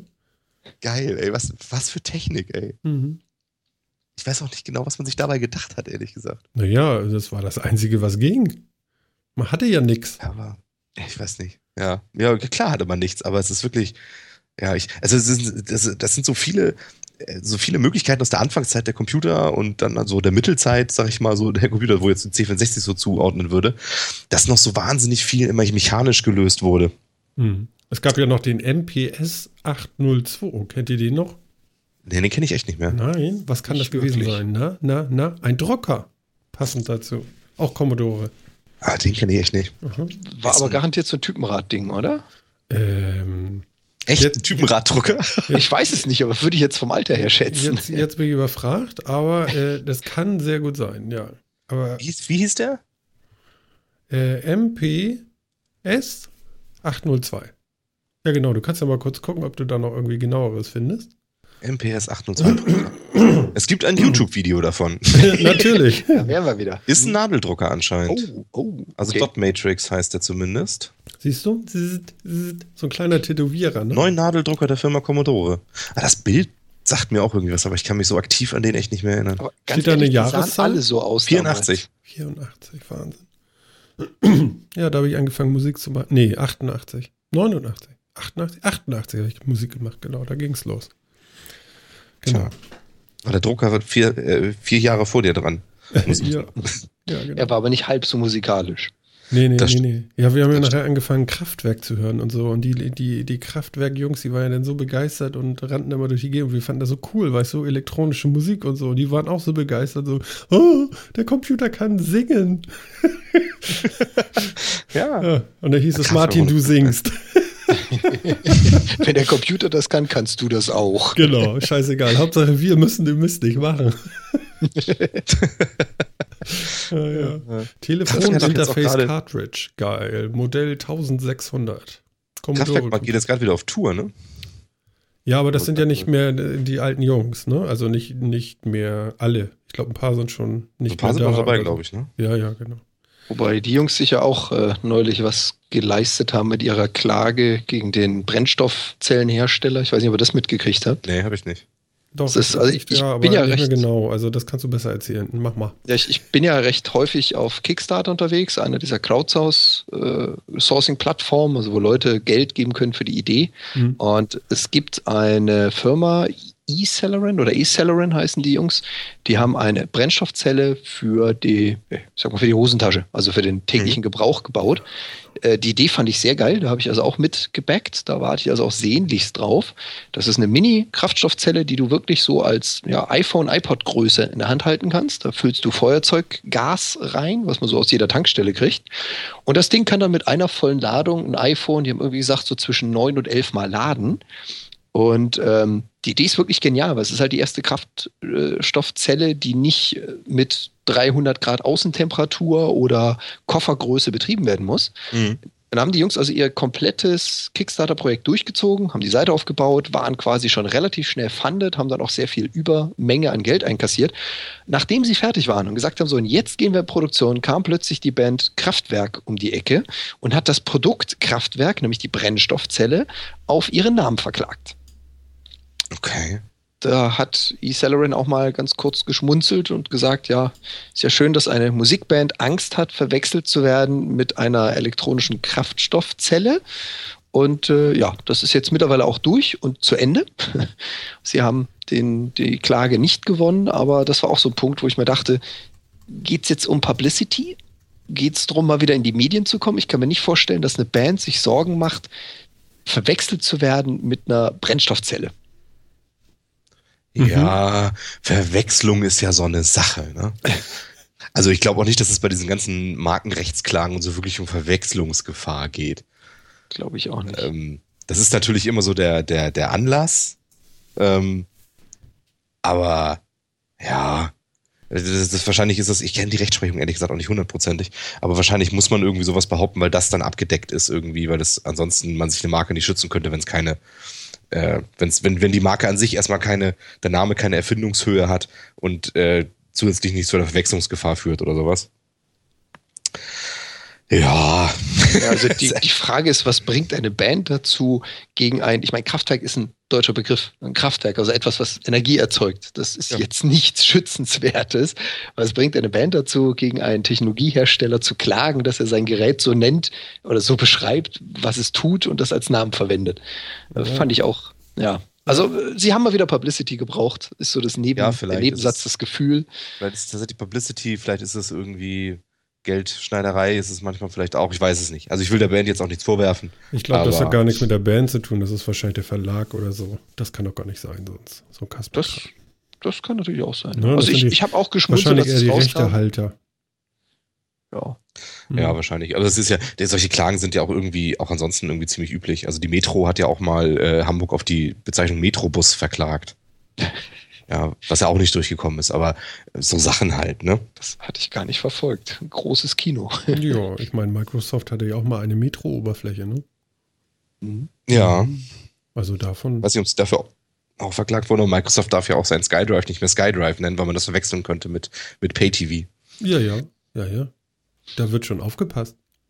Ja, das Mhm. ist wichtig. Aber es wird halt nicht genug aufgepasst von den Konsumenten. Es wird nur gut aufgepasst von Markenrechtsanwälten wahrscheinlich. Ja, ja, genau, genau. Da sind immer ein paar Dollar drin. Wahrscheinlich, keine Ahnung. Ähm, überspringen wir das lieber. Ja, C. ja, ja. Was ist das jetzt? C65, ja? Ja, Mhm. genau. Sehr gut, cool. Der C65 und wurde dann richtig schön, er soll wohl kompatibel sein zu allen alten Sachen. Ja, sag mal, aber äh, wenn wir jetzt schon gerade in der Vergangenheit sind, ja, ihr kennt ja nun beide auch sicherlich den Game Boy Natürlich. und Nintendo und so. Und bisher war es ja immer so, dass Nintendo gesagt hat, hier so unsere eigene Hardware, unsere Spiele, Mario, USW, Donkey Kong, Zelda und was es so gibt. Jetzt haben sie ja tatsächlich äh, gesagt, dass sie noch dieses Jahr irgendwie fünf Spiele rausbringen wollen für Phones, also äh, iPhone, Android und so weiter und so fort. Was ist denn da jetzt los? Habt ihr da irgendwie äh, eine Vermutung, irgendeine Idee dazu, warum man das jetzt mit einmal macht? Geht es denen so schlecht? Nö, ich glaube nicht, aber es ist, äh, dazu muss man verstehen, dass in Asien der ganze Mobile Gaming Markt ganz anders ist, als er hier ist. Aha. Mhm. Also hier ist es ja so ein bisschen Spielerei immer noch. Also es wird viel Geld umgesetzt damit, aber so richtig super ernst genommen wird es nicht. Und inzwischen wird in, im asiatischen Raum, gerade so Japan, China, wird das allermeiste Geld inzwischen im, im Computerspielebereich über Mobile Games umgesetzt. Von daher ist es für einen asiatischen Hersteller jetzt eigentlich nicht doof, au- darauf zu setzen. Okay. Okay. Und äh, dann, äh, wenn das aber dann sicherlich teure Spiele werden, oder? Also ich meine nicht so ein 1 Euro, 5 Euro Ding, sondern vielleicht das erste 40 Euro iOS-Game? Na, da bin ich mir gar nicht so sicher. Also, wie schon gesagt, im asiatischen Markt läuft das ein bisschen anders. Da hat jeder wirklich ein Smartphone und viele Spiele werden darüber gespielt. Aber auch diese, dieser Pay-Ansatz ist da ein bisschen anderer. Also die Full-Price-Games, wie man sie hier findet, die gibt es da drüben so gut wie gar nicht. Also es gibt viele Free-to-Play oder, wie man so schön sagt, Pay-to-Win-Spiele. Und ich kann mir durchaus vorstellen, dass die sowas auch bringen. Ach so. Kann ich mir auch vorstellen. Also was auch oftmals da so ähm, in dem Raum da ist, sind so, ähm, also so Prepaid, Spielzeiten und so Sachen. Ähm, das ist relativ häufig vertreten.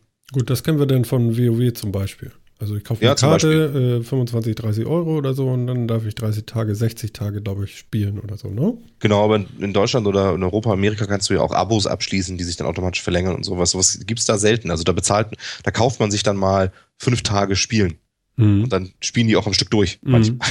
Das ist Mhm. tatsächlich, also ist natürlich jetzt nicht alles so, ne? da ist natürlich auch viel Klischee dabei, aber der, die Märkte funktionieren tatsächlich grundsätzlich anders. Ähm, das muss man schon so sagen. Und deswegen kommt natürlich so eine, deswegen schaut man jetzt natürlich in Deutschland und auch in Amerika wahrscheinlich auf Nintendo so ein bisschen komisch runter und sagt, was soll das denn jetzt? Mobile Games als ernstzunehmender Spielehersteller, was soll denn das?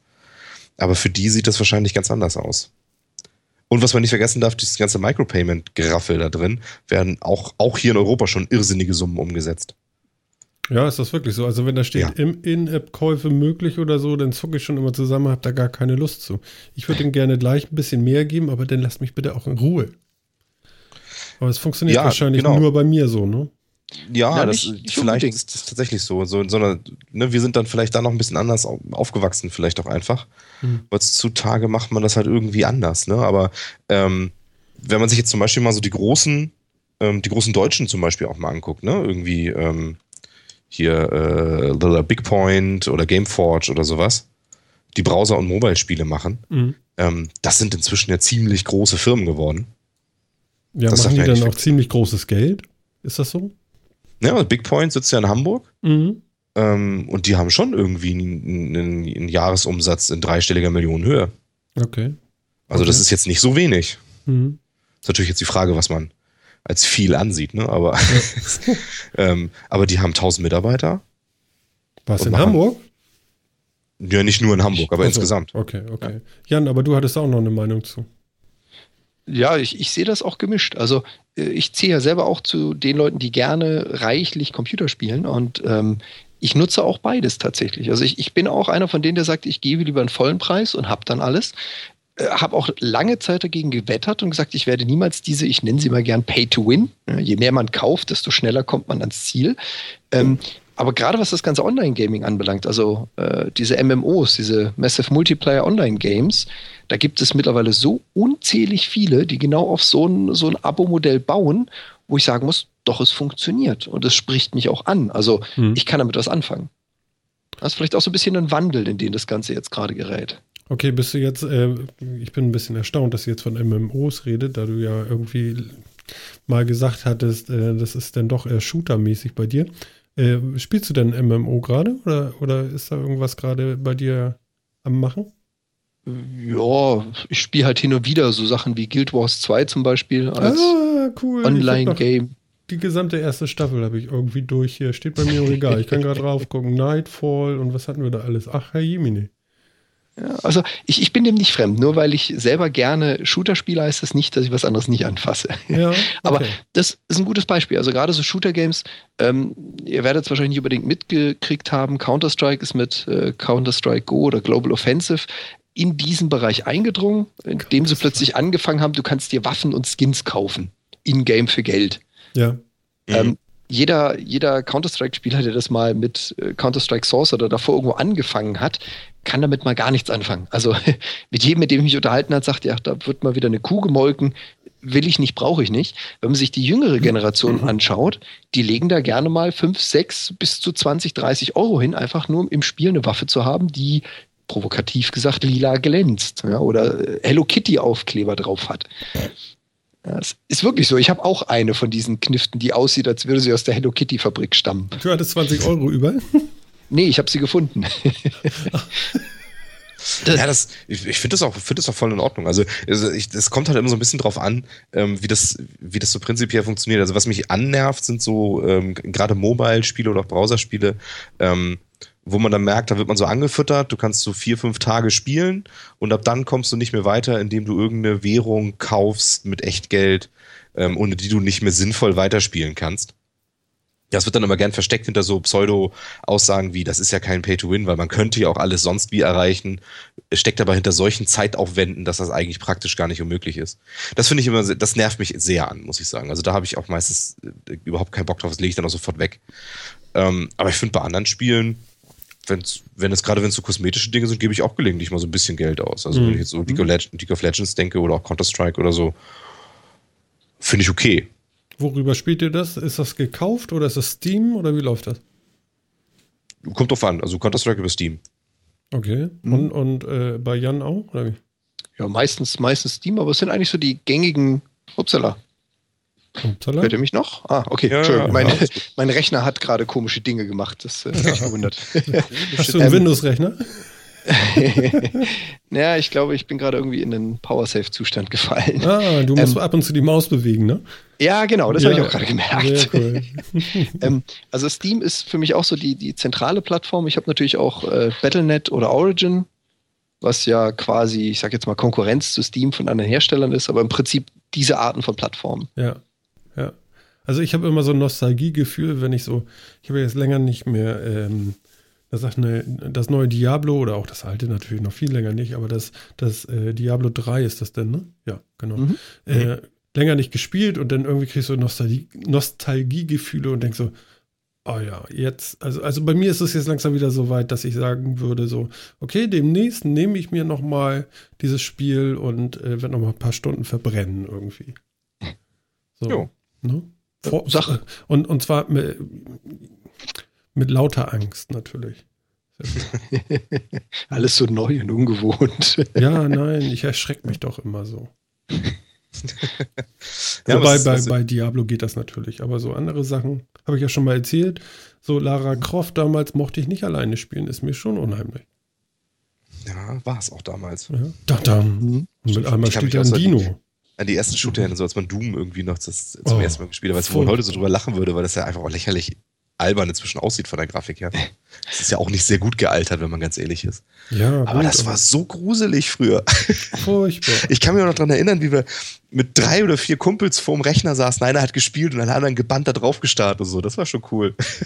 Heute ist so ein bisschen Nostalgiesendung, oder? Ja, ist ja völlig mhm. in Ordnung. Ne? Also ich fand auch äh, bei Spielen zugucken, weißt du, ich war nämlich meistens nicht so gut, ne? aber zugucken bei Leuten, die gut waren, das hat auch Spaß gemacht. Deswegen war, glaube ich, auch Giga so erfolgreich damals. Da konntest du zugucken. Ja, auf jeden Fall. Oder?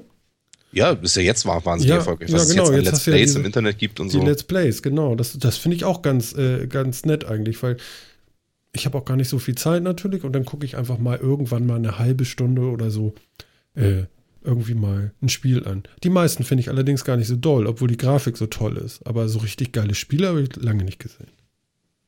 Ich finde, ja, die Grafik ist bombastisch, aber so das Spielekonzept ist irgendwie so, oh, ja, es ist Ach. natürlich auch viel, viel immer wieder andere Sachen drin, aber es gibt auch recht nette Sachen. Wo du Giga erwähnt hast, muss ich einmal noch mal ganz kurz wieder Werbung machen für Rocket Beans TV. Leute, guckt euch Rocket Beans TV an. Die Leute von Giga damals machen großartiges Internetfernsehen. Ich erwähne das immer gerne mal, weil, ich, so, noch, weil ich ne? sie so super finde. Ja, ja, du bist ja tatsächlich begeistert. Ich sollte ja, dich, wir sollten mal gucken, dass wir dich da mal unterbringen. ist ja nicht weit Sponsoring. weg. Ja, genau. Also falls ihr uns hört, äh, liebe, liebe äh, Beans, ähm, Philipp würde gern. Aber immer. Sofort. Sofort, ne? Genau. Ah, da. Ja, das sind einfach, die Leute sind schon großartig. Naja. Sind es nur die Leute oder sind es tatsächlich die Themen und wenn welche? Naja, es sind auch die Themen, aber es sind, ich glaube, es sind schon hauptsächlich die Leute. Also das sind eben so, äh, das, ich bin damals dann ja auch so, das war ja so gerade so die Zeit, ähm, dann auch mit Giga so ein bisschen aufgewachsen. Ne? Also ähm, da war ich dann zwar schon einen Ticken älter, aber ähm, ich fand Giga war damals auch ein ganz spannendes Fernsehexperiment irgendwie und da haben wir alle auch im Freundeskreis wahnsinnig viel, viel zugeguckt und drüber geredet und gemacht und getan oder interaktiven Events teilgenommen und so. Ich habe das auch geguckt, rauf und runter, muss ich sagen. Ja, genau. Mhm. Und die gleichen Leute, die haben dann ja immer, die haben ja immer irgendwas gemacht. Die haben dann, haben dann ja ganz lange Game One gemacht und so auf, auf MTV und haben, sind, haben man dann so nie so richtig endgültig verlassen irgendwie. Mhm. Und äh, es sind schon, es sind schon die Leute. Also ich mag, ich mag die Leute, aber ich mag auch den Content, den sie bringen, zum großen Teil. Jan, hast du das auch geguckt? Hm? Ja, ich zähle auch noch zu der Generation. Ja. auch wenn ich jetzt, hm? ja, ich muss zugestehen, also Rocket Beans äh, kannte ich jetzt vorher noch nicht so. Ich kenne natürlich die Leute aus den vorherigen Formaten. Ähm, bin jetzt aber auch eher mehr so der YouTube Let's Player-Schauer. Insofern, mhm. ja, Rocket Beans muss ich mir auch mal wieder anschauen. Kannst du dir aber auch angucken, auch Let's Plays haben sie auch auf YouTube. Da wird es auch als Video on Demand noch hochgeladen. Aber ich finde es ja eben auch spannend, dass man so versucht, einen Live-Fernsehsender, der wirklich 24 Stunden Programm bietet, jetzt nicht 24 Stunden live, aber 24 Stunden Programm bietet, abwechslungsreich im Internet aufzuziehen. Mhm. Ich finde mhm. den, den Versuch einfach wirklich spannend. Also ich erinnere sagen. mich noch, bevor ich WoW angefangen hatte, ja, da habe ich dann auch tatsächlich Guild Wars gespielt. Äh, so den ersten Teilen, da gab es ja dann auch irgendwie drei, vier Teil mhm. von. Irgendwie, ich weiß nicht. Egal, auf jeden Fall WoW, irgendwie haben sie da doch irgendwie eine WoW-Sendung doch noch gehabt auf Giga. Ja. Wie hieß die denn das noch? Stimmt, ich, auch noch drin, ja. ich weiß das nicht mehr. War das, eine eigen, war das, eine eigene Sendung? Das war so eine Rubrik, glaube ich, bei Giga Games. Ja, ja, das war richtig so ein, zwei Stunden lang. Ne? Mhm. Und die haben da abgenördet, ja. Die haben geredet, ich habe nicht ein Wort verstanden, ja. Also in dem Ding hast du den und den und da ist der, der so und so von so und so mit dem und dem Ding und der hat so und so viel davon und dann brauchst du den aber dagegen und so was? Und, aber ja, ich habe es mir, das mache ich aber gerne, dann auch Sachen, die ich nicht verstehe, ziehe ich mir da extrem hart äh, immer wieder und immer noch mehr rein und irgendwann versteht man es. Das ist eigentlich ganz spannend. Äh, und dann kam irgendwie ein Kollege zu mir und meinte, wollen wir jetzt nicht mal endlich von Guild Wars weg und dann doch mal WoW spielen, weil da können die Charaktere auch springen, wenn man die Leertaste drückt.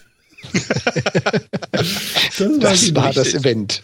Das war so geil. Ja, aber der kann springen. Das geht ja in, in Guild Wars gar nicht. Also Guild Wars 1, ne? So, ja, okay, ist logisch. Okay, ja, nee, dann klar. Das, das überzeugt mich. Denn Dunkelelf, alles klar. Hüpf. War wirklich so. Das war der Grund irgendwie. Und auch völlig, völlig behörend eigentlich. So viel anders ist es ja erstmal, sagen wir mal, in, in den Anfängen ja vielleicht auch nicht. Ähm, aber du konntest springen. Ja.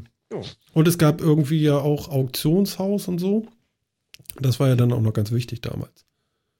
Mhm. Ja, das gibt es aber auch immer noch, ne? Genau. Aber der hat mich dann immer hochgezogen, da der Kollege. Das war auch ganz geil, weil ich habe irgendwie kaum Zeit gehabt und habe dann nur ab und zu gespielt und dann ab und zu gab es dann mal so Sessions so, okay, Martin, du rennst jetzt mal einfach zwei Stunden hinter mir her und dann levelst du langsam hoch, dann können wir auch da hinten mal spielen, so. Das muss ich auch sagen, das finde ich bei diesen ganzen Spielen wirklich total schade. Und ist auch einer der Gründe, warum ich sie selten spiele inzwischen, wenn überhaupt. Ähm, dass, dass man, man versucht dann mit Leuten zusammenzuspielen und ehrlich gesagt macht mir auch sowas wie World of Warcraft oder sowas eigentlich nur noch Spaß mit anderen Leuten zusammen. Alleine für mich hinspielen. Ja, 10 von äh, denen, 20 davon. Ja, genau, habe ich da jetzt nicht so wahnsinnig Bock drauf. Ähm, also es macht wirklich nur Spaß irgendwie mit anderen zusammen. Aber ähm, mit anderen zusammenzuspielen ist unheimlich schwierig, weil ähm, das Tempo, weil, weil das Tempo so unterschiedlich manchmal ist. Ne? Dann spielen andere mal, wenn man gerade keine Zeit hat, ist ja auch okay. Mhm. Und dann sind die dann schon wieder irgendwie levelmäßig so weit über einem, dass man im Prinzip gar nicht mehr zusammenspielen kann. Und wenn, muss man erstmal zwei Stunden investieren, um einen auf ein ähnliches Level zu bringen, damit man wieder Sachen zusammen machen kann und so. Das finde ich so ein bisschen schade. Also ich finde diese, diese Möglichkeit, es müsste da mehr Möglichkeiten geben, äh, dauerhafter auch zusammenspielen zu können und, und ja, irgendwie einfach besser in Gruppen mit Leuten zusammenspielen zu können, ohne dass man die ganze Progression aufbrechen muss oder mhm. so. Die Differenz jetzt, wird immer zu groß, ne? Hey, jetzt kommt ja. die Preisfrage. Hast du schon mal Guild Wars 2 gespielt? Ah, nee, ich habe tatsächlich nie Guild Wars gespielt. Ah, genau, gesagt. weil da haben sie nämlich eine Lösung für geschaffen. Erzähl, wie ist die? Ähm, du hast für gewisse Regionen immer ein Level Cap, also ein Maximum. Sprich, es gibt eine Region, da ist man maximal Level 7. Wenn ich jetzt Level 80 geworden bin und in diese Region zurückgehe, werde ich auf Level 7 runtergestuft. Bedeutet, ich behalte all meine Fähigkeiten, aber meine gesamten, meine HP, mein Schaden, meine Magie und so weiter wird so weit runterdividiert, dass es dasselbe wäre eines Siebt-Levelers quasi.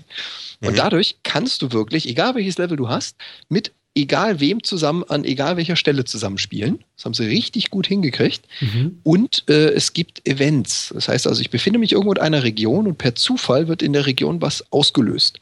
Es kann sein, da muss jemand beschützt werden oder plötzlich brechen sie irgendwo ein oder irgendwo steht jemand unter Belagerung. Und diese Events geschehen zufällig. Das heißt, du kannst wirklich mit einer Truppe aus drei, vier Leuten wild, wild zusammengewürfelt durch die Gegend ziehen und Dinge machen, die die vielleicht noch gar nicht gesehen haben. Mhm. Das haben sie also richtig gut okay. hingekriegt. Okay, das ist ein geiler Ansatz irgendwie. Das ist nett. Und das, das fühlt sich auch ganz gut an, oder wie? Weil das, ich, äh, auch da habe ich so ein bisschen, ich meine, das ist, ich, ich weiß, ich widerspreche mir da jetzt so ein bisschen selber mit dem, was ich vorher so erzählt habe, aber ähm, da hätte ich dann tatsächlich so ein bisschen Angst, dass man den, das Gefühl der Progression, dass man, dass man besser wird, mächtiger wird, mehr Sachen sammelt, weil ich meine, ne, das ist, der Teufelskreis von Looten und Leveln, ne? Ja, looten und Leveln, Looten und Leveln, Looten und Leveln. Ähm, dass man, dass sich der Charakter mächtiger anfühlt, stärker anfühlt, der Welt besser gewachsen und so weiter. Ich meine, das ist auch, haben wir bei World of Warcraft wahrscheinlich, was wir gespielt hat, auch alle mal gemacht, ja, irgendwie äh, mit, mit Level 30 oder 40 nochmal zurück und Horror verkloppen. ähm, der ihm früher so zugesetzt hat, weil man als einfach größer und stärker ist, so die verkloppen kann. Hm. Also das haben sie gut hingekriegt, weil die Progression ist nicht weg, sie ist nur geteilt.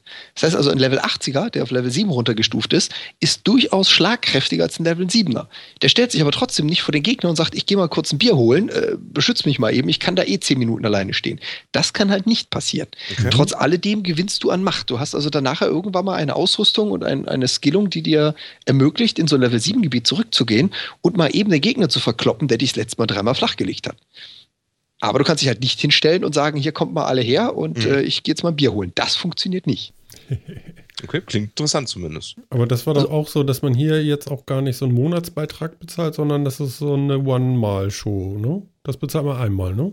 Jein, da sind wir wieder bei diesem Free-to-Play-Pseudo-Ansatz. Also ja, du zahlst es einmal, aber es gibt natürlich auch wieder so einen Ingame-Shop, mit dem man sich Items kauft. Und mhm. hier ist es leider so ein ganz klein wenig Pay-to-Win, noch nicht voll durchgezogen, aber so ein bisschen. Ähm, bedeutet, du kaufst halt nicht nur Outfits und äh, irgendwelche Waffenfarben und sonstiges, sondern du kaufst zum Beispiel Inventarplatz der ist nicht zwingend nötig, um das Spiel spielen zu können. Du hast bereits ein Inventar, aber irgendwann wird es da drin halt mal voll. Mhm. Und dann hat halt der einen Vorteil, der sich für 5 Euro eine zusätzliche Tasche kaufen kann.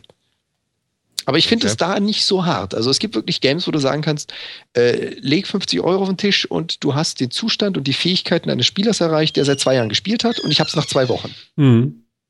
Das ist es da nicht. Also ja, das funktioniert da gut. Aber trotz alledem so ein bisschen ist es halt leider mit dabei. Mhm. Ja, okay. Mhm. Ja, okay. ich mochte, ich mochte ja äh, Guild Wars eigentlich auch. Fand ich, fand ich echt ganz gut. War nicht Ja. schlecht. Muss ich mir vielleicht mal angucken.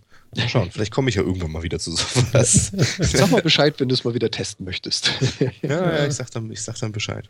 Ja, ja, das, das Ding mit der Zeit, ne? So, so ist das dann Das halt. Ding mit der Zeit, ja, genau. Und man muss für sowas dann ja doch immer mal mehr Zeit haben. Ne? Das ist eben. Ja, klar. Also ich, ich wüsste jetzt nicht wann. Ganz ehrlich, keine Chance. Aber irgendwie äh, ist das ganz verdächtig. Also man hat ja den ganzen Winter über, hätte man ja wunderbar mal äh, äh, Diablo zocken können. Da habe ich mich ja verweigert fast. Und jetzt ist schönes Wetter, ja. Ja, ich mochte nicht, kein Bock. Ne? Okay. Ja. Und, und jetzt ist schönes Wetter und jetzt hätte ich Lust, aber jetzt hätte ich dann noch gerne dazu Herbststimmung, obwohl der Sommer ja jetzt gerade erst da ist, so seit heute. ja. okay. Nicht beschreien. Oh Mann, ey, es ist immer verkehrt. Ma.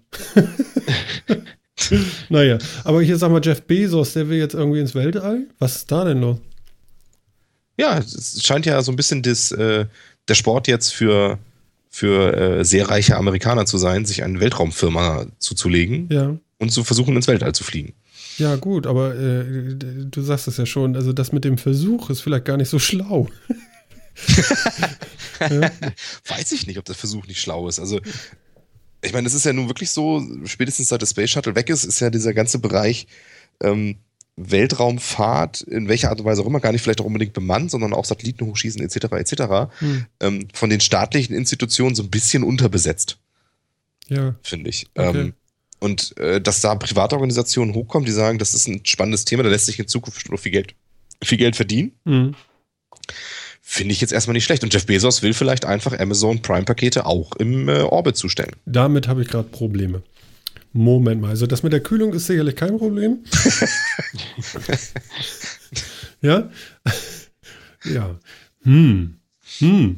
Ja, ist doch, also ich finde es an sich doch ganz interessant und ich finde es nur so spannend, ähm, dass so alles, was, ähm, was so ein bisschen äh, äh, Rang und Namen hat in Amerika, jetzt zumindest darüber nachdenkt, sowas zu tun. Ja, Jeff Bezos, Richard Branson von Virgin, der das ja auch macht. Ähm, hier der Elon Musk von, von Tesla, Hm. ähm, der sich auch seine eigene Firma da, da zusammen. Ich weiß gar nicht, ist inzwischen ist hier der, der Oracle-Chef da auch schon dabei oder segelt der noch? Ich weiß gar nicht. Der ist doch sonst, der ist doch sonst auch mal bei sowas ganz vorne mit dabei. Ja, aber segeln und da hoch, also, hm. Naja, pff. Es ist ein Unterschied. Da- Das würde ich jetzt Das- auch behaupten. Das möchte ich jetzt mal meinen. Ich meine, das eine geht schon eher äh, immer herum und das andere oben raus, ne?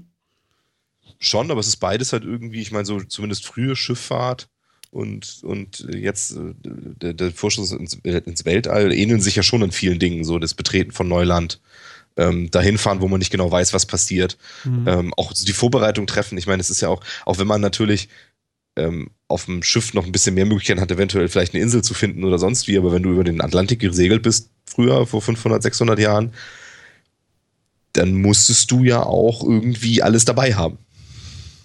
ja, Sonst schlecht. ja das, das ist wahr. Sonst ist schlecht, genau. Die Also ich- schön verbleiten Dosen. Ja, genau. Ich glaube nicht vor 500, 600 Jahren. Verbleit. Äh, Dose. Dose. Dosen. ja, eher, Eher selten. und so. Ja. Aber ich meine, also da finde ich, da sehe ich schon eine ganze Menge Parallelen. Also äh, ich kann mir vor, schon vorstellen, dass das auch irgendwie ähnlich gesehen wird. Ähm, von den Leuten. Ich finde es zumindest einfach nur irgendwie spannend. Hm. Ja gut, Ja. aber was ist deren Zielsetzung, da jetzt auch hochfliegen zu können? Ich meine, das haben ja schon andere bewiesen, dass man irgendwie irgendwo da oben hinkommt.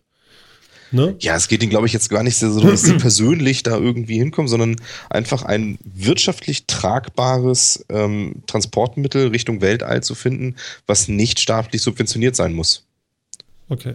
Das ist ja die Herausforderung auch. Das, äh, da haben sich ja nun unterschiedliche, haben sich der, der Aufgabe ja gestellt und verschiedene machen das ja auch. Also ich glaube, diese drei sind so die großen irgendwie, ne? Also Bezos, ähm, Elon Musk und Richard Branson.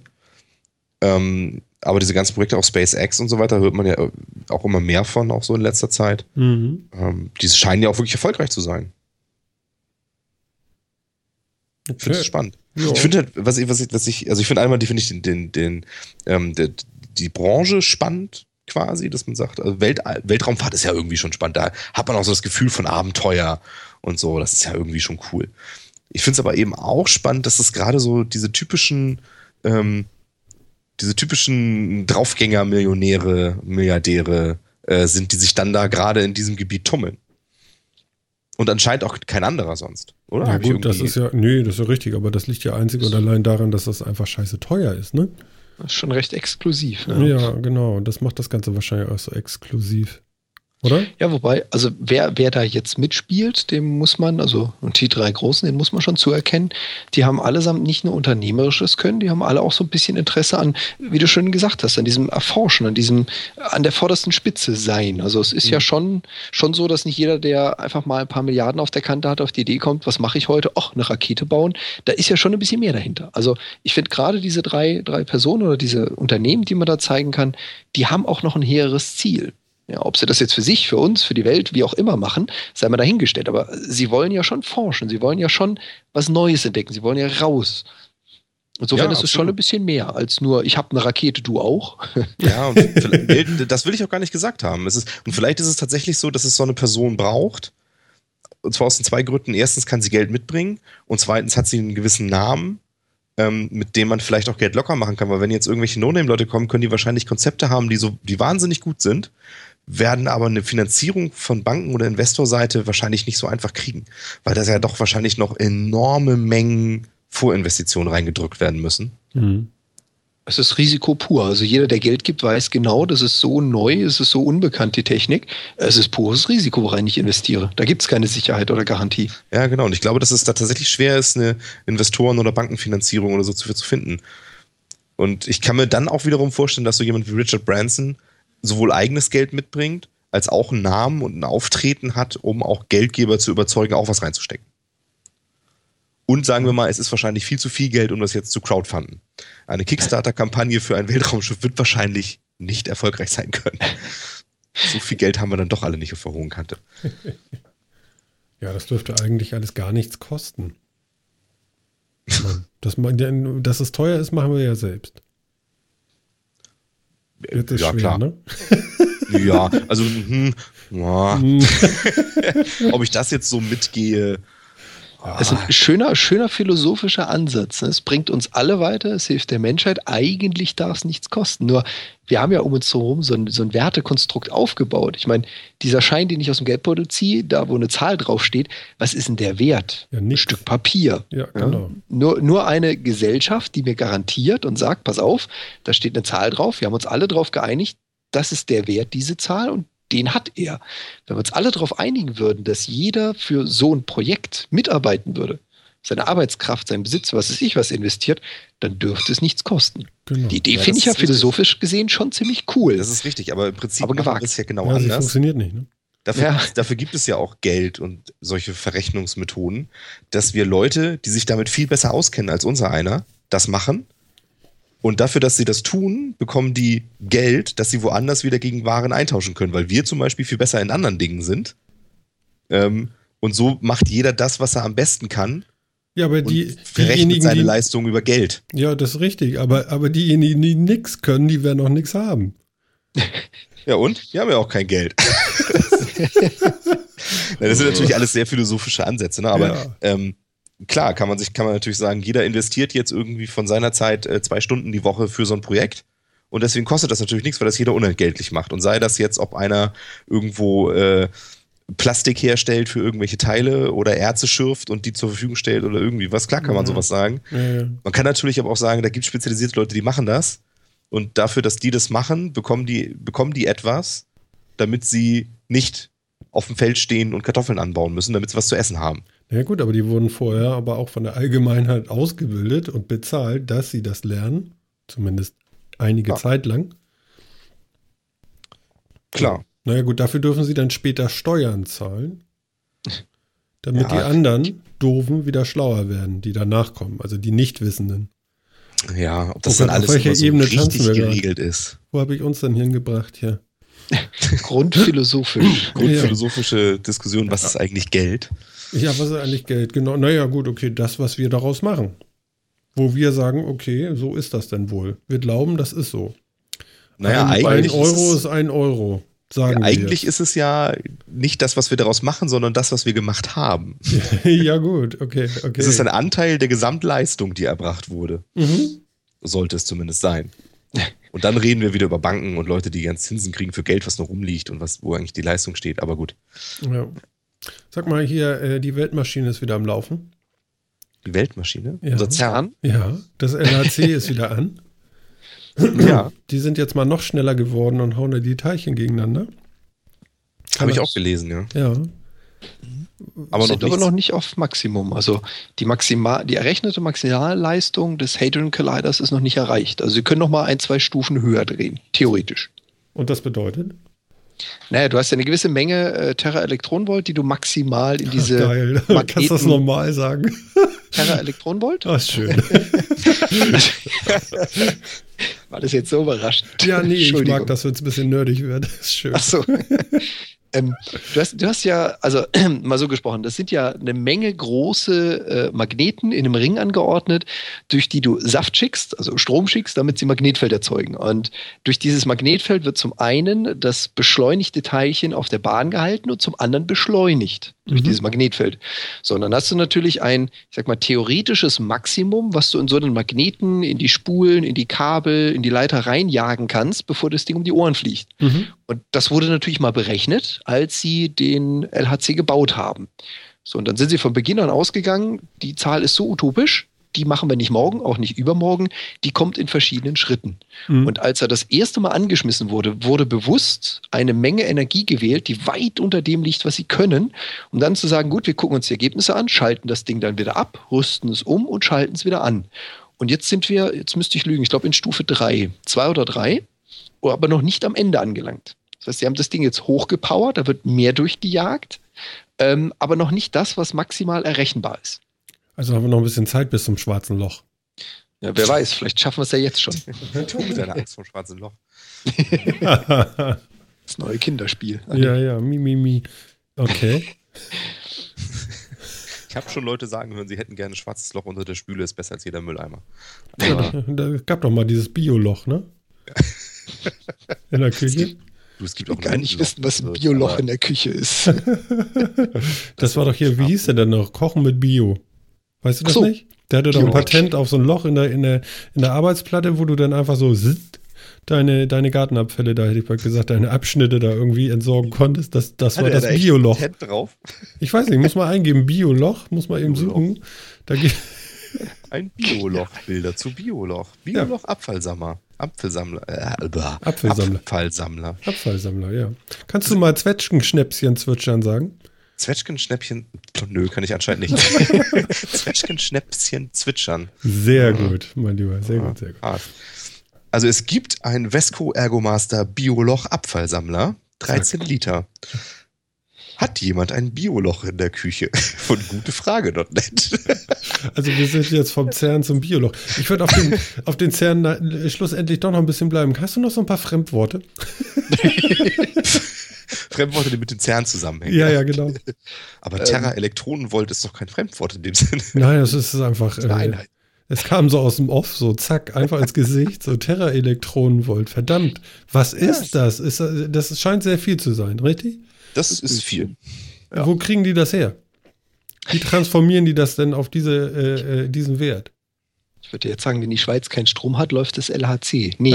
ähm, Sehr gut. Die, die, haben natürlich eine eigene Stromversorgung, die auch ganz anders transformiert. Also äh, man muss sich das nicht vorstellen wie eine Glühbirne, Schalter umschalten und da sind 13 Terra Elektronenvolt. Das bauen die sukzessive auf. Und das Interessante ist ja, das ist nicht die Energie, die in einen Magneten gepumpt wird, sondern das ist die Energie, die das Teilchen schlussendlich hat, wenn es zur Kollision kommt. Also sprich, du, du hast äh, in diesem Beschleunigerring eine viel, viel geringere Energie, mhm. die aber immer wieder und immer wieder auf dieses beschleunigte Teilchen einwirkt, bis es diese Geschwindigkeit erreicht hat. Weil im, im Prinzip ist ja das, äh, die Vorgabe oder das Ziel, in diesem Ring einen Zustand zu schaffen, in dem die Teilchen ohne Kollision, ohne mit irgendwas zusammenzuhängen, ewig fliegen können.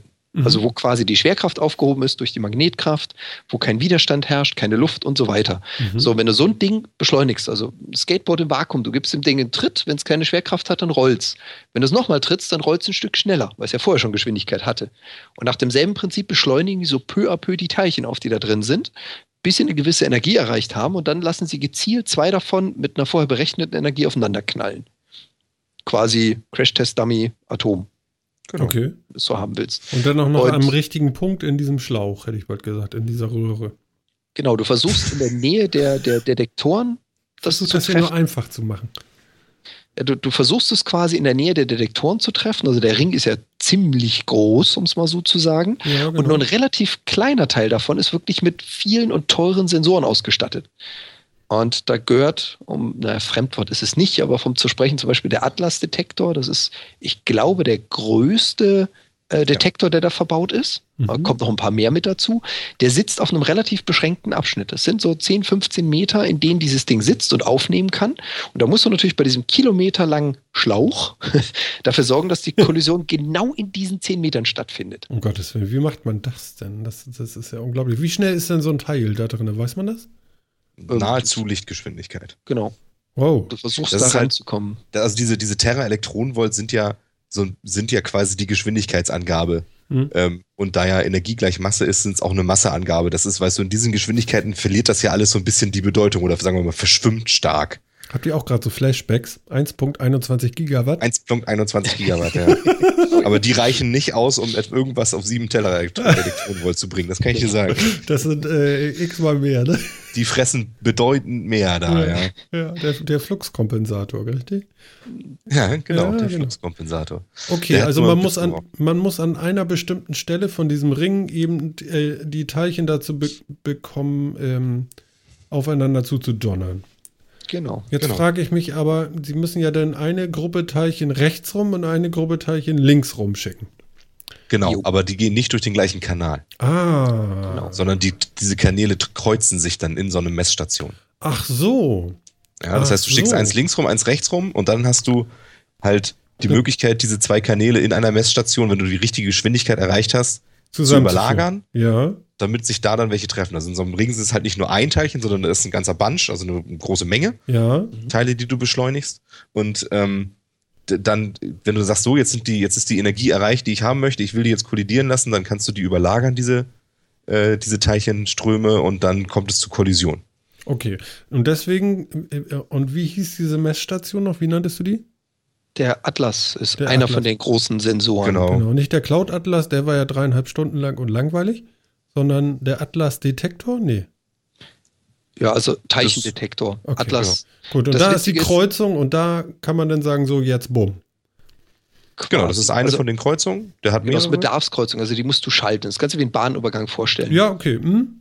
Das, das verstehe ich noch. Genau. Hm. Und dann macht es da drin bumm und der Atlas hat halt bestimmte ähm, Detektoren, mit denen ganz bestimmte Sachen gemessen werden können. Dann gibt es halt noch andere Experimente, die haben eben andere Detektoren, wo man andere Sachen messen kann. Mhm. Und je nachdem, was man sucht, schießt man jetzt um. Der Atlas ist halt der bekannteste, weil der das, ähm, weil da dieses, der Nachweis des Higgs-Teilchens gemacht wurde. Deswegen war der natürlich auch am meisten in den, in den Medien. Aber die haben da, glaube ich, eine ganze Menge, wie ein halbes Dutzend oder so ja. Detektoren. Okay, und was suchen sie jetzt? Also das Higgs alles, haben sie ja schon angeblich. Und genau, alles, was man noch nicht kennt. Genau. Weil du, du musst es ja so sehen, man, man hat ja irgendwann mal festgestellt, die Materie, die Masse, die wir heute sehen und in der Hand halten, aus dem alles besteht, ist nicht das Kleinste. Da gibt es was drunter. Und darunter gibt es wieder was drunter. Und als Wissenschaftler fängt man halt an, sich irgendwann mal zu fragen, was ist denn das Kleinste? Was ist denn darunter und darunter und darunter?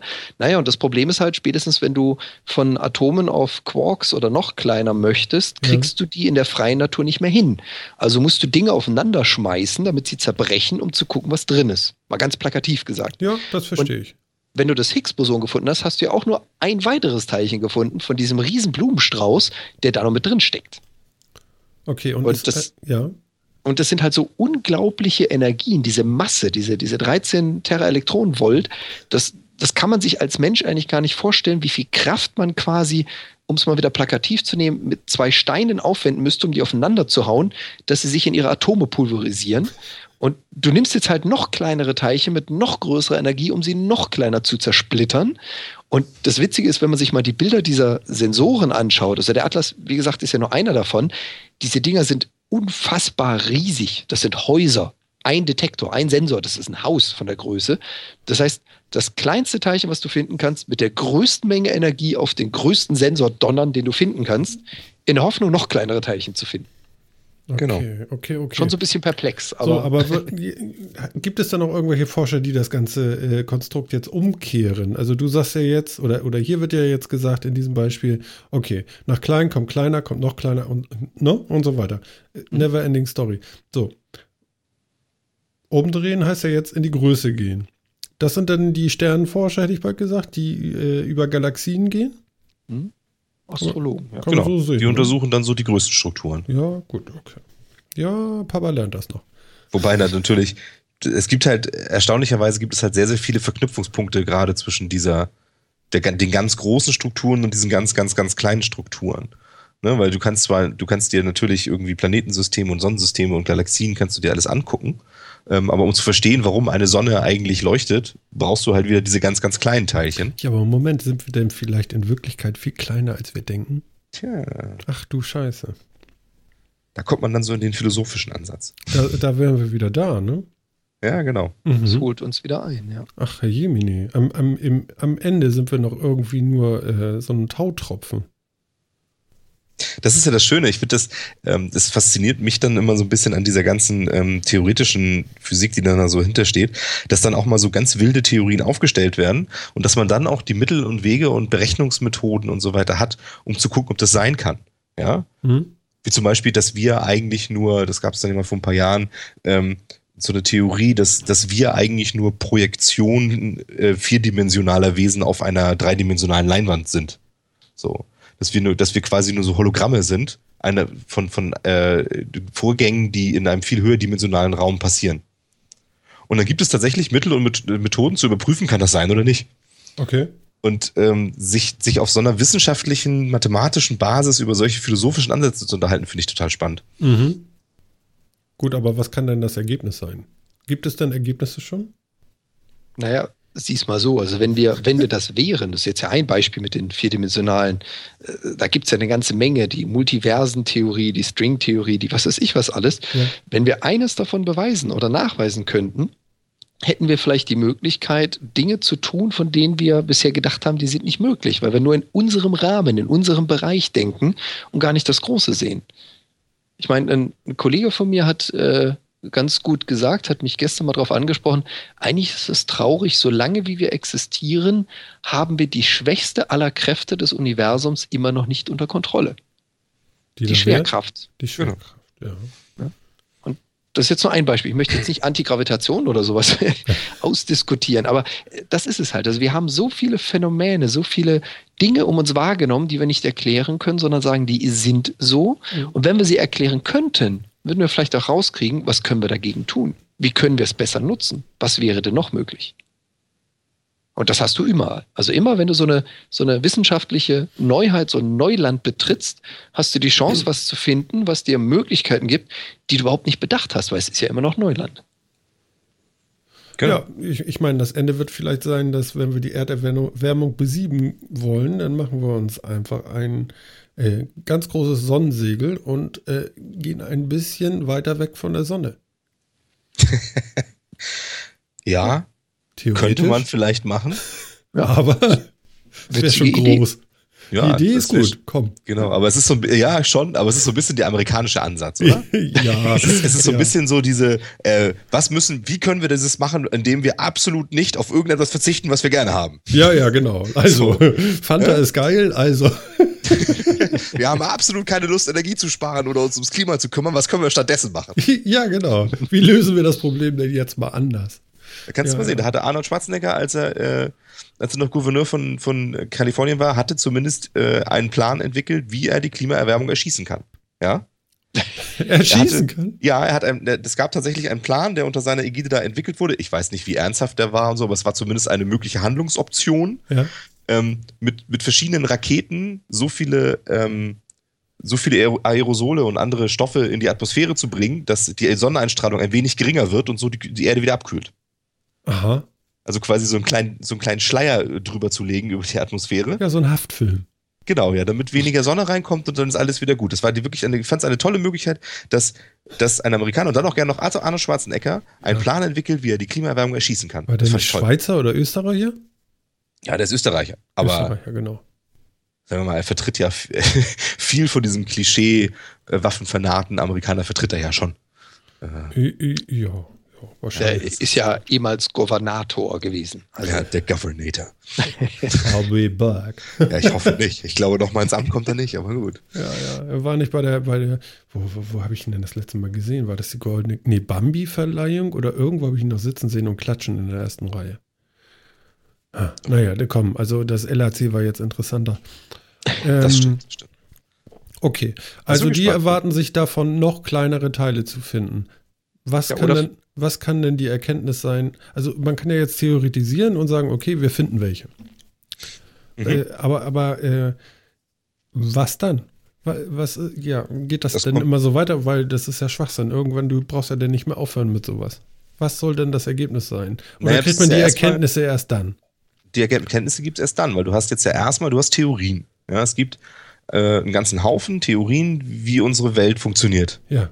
So, bis, bis wie weit wir jetzt runtergucken können. Ob das die letzten Theorien sind, ob es noch viel weiter runtergeht, wissen wir nicht. Aber man, diese Theorien machen Vorhersagen, dass es bestimmte Teilchen, wie zum Beispiel so ein Higgs-Boson, geben muss. Und nur wenn man das, wenn man dieses Teilchen findet, kann diese Theorie auch richtig sein. Also man guckt jetzt nach, wo müsste dieses Teilchen laut Theorie sein, welche Vorsage, Vorhersage hat diese Theorie gemacht, versucht die zu überprüfen und zu bestimmen, hm. kann die richtig sein oder ist sie auf jeden Fall falsch. Ja, aber nun stell dir vor, wir sind einfach zu doof und finden das nicht, obwohl es das gibt. Weil wir ja. einfach falsch denken oder weil diejenigen, die es machen, falsch denken, ja, und sie finden es nicht. Denn ja. behaupten sie ja, es gibt es nicht, obwohl es da ist. Ja, das ist äh, die empirische Wissenschaft geht halt immer von dem Beweis aus. Also viele Dinge denken wir, entweder es gibt sie nicht oder mhm. wir können es nicht beweisen. Mhm. Und genau dafür machst du die Versuche. Ähm, es kann durchaus sein, dass wir auch schon früher Versuche, nicht nur das LHC, kleiner äh, gemacht haben, die gezeigt haben, ich finde es nicht und dann gehen wir davon aus, es gibt es nicht. Dann kommt der nächste Wissenschaftler fünf, sechs Jahre später und sagt, es gibt es doch. Ich meine, Einstein ist ein relativ berühmtes Beispiel dafür, der einfach mal gesagt hat, mir egal, was ihr behauptet, ich behaupte das Gegenteil. Und er hat eine dass, Revolution ja. ausgelöst. Also. Ja, ja ich finde auch schön, dass du sagst, also Einstein war ja relativ. ja, genau. Weltklasse. Mhm, okay. Ja. Und dasselbe trifft natürlich jetzt auf die Teilchen zu. Wenn sie das Higgs-Boson nicht gefunden oder, ja, was heißt gefunden? Sie, sie haben es nachgewiesen, aber damit hast du es ja noch nicht in der Hand. Ähm, selbst wenn sie es nicht hätten, du hast ja jedes Mal immer noch so Seiteneffekte. Da kommen ja andere Teilchen raus, da kommt ja andere Strahlung raus, da kommt ein anderes Verhalten raus. Also ich, ich fand das mal faszinierend zu sehen, was bei einer äh, Kollision an Datenmengen rauskommt. Da wird im Bruchteil einer Sekunde mehrere Terabyte an Messdaten erzeugt. So, ja, wir hatten darüber schon mal gesprochen und äh, mhm. Äh, Film meinte dann auch irgendwie so, da wird auch ganz viel weggelassen, weil du es gar nicht so schnell äh, äh, wegspeichern kannst, was du da an. Daten empfängst, ja? Selbst, selbst wenn du die nimmst, die du wegspeichern konntest, selbst dafür brauchst du ja ein, ein, ein Geschwader an Wissenschaftler, die sich ja, genau. Monate damit beschäftigen, das zu analysieren. Ja. So, das auf deine Frage, was macht man denn dann mit diesem Viech, mit diesem riesen Elektronenbeschleuniger?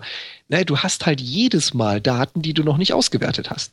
Und dieses Ding wird wahrscheinlich seine Lebenszeit überdauern, was den Datenfluss anbelangt. Irgendwann werden diese Magneten nicht mehr funktionieren. Trotzdem wirst du dann noch Jahre, Jahrzehnte danach Daten haben, die halt immer noch nicht analysiert oder aufgewertet wurden. Mhm. Also das ist so ein bisschen mhm. Grundforschung quasi. Ja, okay. Okay. Ich lese hier was, 30 Petabytes. Ja.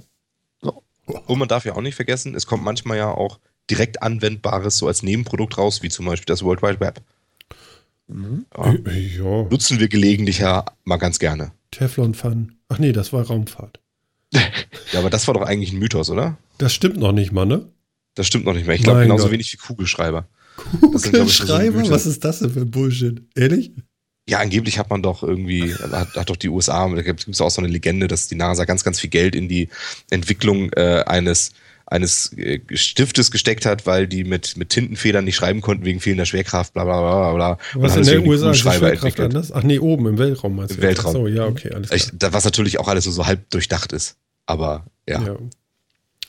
Okay. Ja, hm, oh, hm.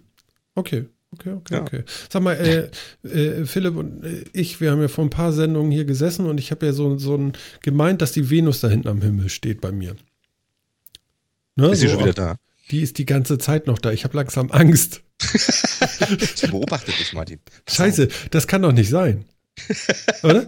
Ganz heller, großer Stern. Links neben mir. Also. Das ist in Wirklichkeit ein Helikopter und du wirst gerade abgehört. Ja, das ist die Typen mit den Koffern drin. Äh, du hast über Geld und den CERN gesprochen und das. ja, das ist schon verdächtig, mein Lieber. Äh, mir macht das langsam Angst. Das ist so hell, das Ding. Und es steht auch immer am selben Fleck. Was kann denn das noch sein? ja, also wenn es wirklich hell ist, am wahrscheinlichsten sind, es sind äh, Planeten im Sonnensystem, die internationale Raumstation. Ja, aber die hm. wandert doch über mich weg. Ja, aber sehr langsam, oder? Na, na, na, na. Aber schon in der Nacht deutlich sichtbar, das stimmt schon. Also die wandert schon, schon eher so, das kannst du schon sehen. Ja, doch, das stimmt. Und die ist auch nicht so groß. Dieses ist tatsächlich groß und hell. Also es ist nicht die Straßenlaterne.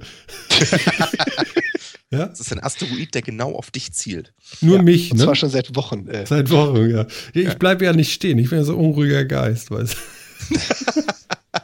beste Abwehrmaßnahme, die du jetzt treffen kannst. Ja. Einfach nicht stehen bleiben. Also ich nehme noch mal diese, ich, ich, ich, ich werde nächste Woche noch mal berichten, was das nun ist. Ich nehme noch mal diese App zur Hand äh, und halt das dann direkt da drauf. Vielleicht mache ich ein Foto davon. Es ist wirklich sehr hell und groß. Ich glaube, die Venus ist ja auch so ein bisschen rötlich, ne? Ich glaube nicht. Also die Ach Venus nee, ja, aber durch die ne? Verschiebung, durch die Verschiebung, die du durch den Himmel hast, ja. hast du da nicht unbedingt ein rötliches Licht an der Stelle. Ach so. Okay. Ja. Ich glaube auch, die Venus ist eher so weiß, ein bisschen blauer Einschlag oder sowas, ne? Okay. Also mhm. sehr helles Weiß. Ja, also mich, ich fühle mich bedroht irgendwie. Ich finde das merkwürdig. Ich glaube, ich kann dir versichern, dass die Venus nicht in absehbarer Zeit runterkommen wird, um dir auf die Nase zu fallen. Ja, vor allen Dingen sind wir denn unter ihr? Wo ist denn bitte im Universum unten? Das ja, kommt ja so ein bisschen genau. also, also, also wir sind ja eigentlich. Ja, wo sind wir denn? Also, also das Zentrum ist ja die Sonne, sehe ich das richtig? Von was? Zentrum von was? Sonnensystem, Von ja. unserem Sonnensystem. Ja. Da ist so die Mitte. Ja? Ist ja auch ganz witzig, ne? Also, also in, der, in der Mitte ist es am heißesten, da wo die Sonne ist. Ja. Wie mit unserem Erdkern. Jetzt denk mal drüber nach.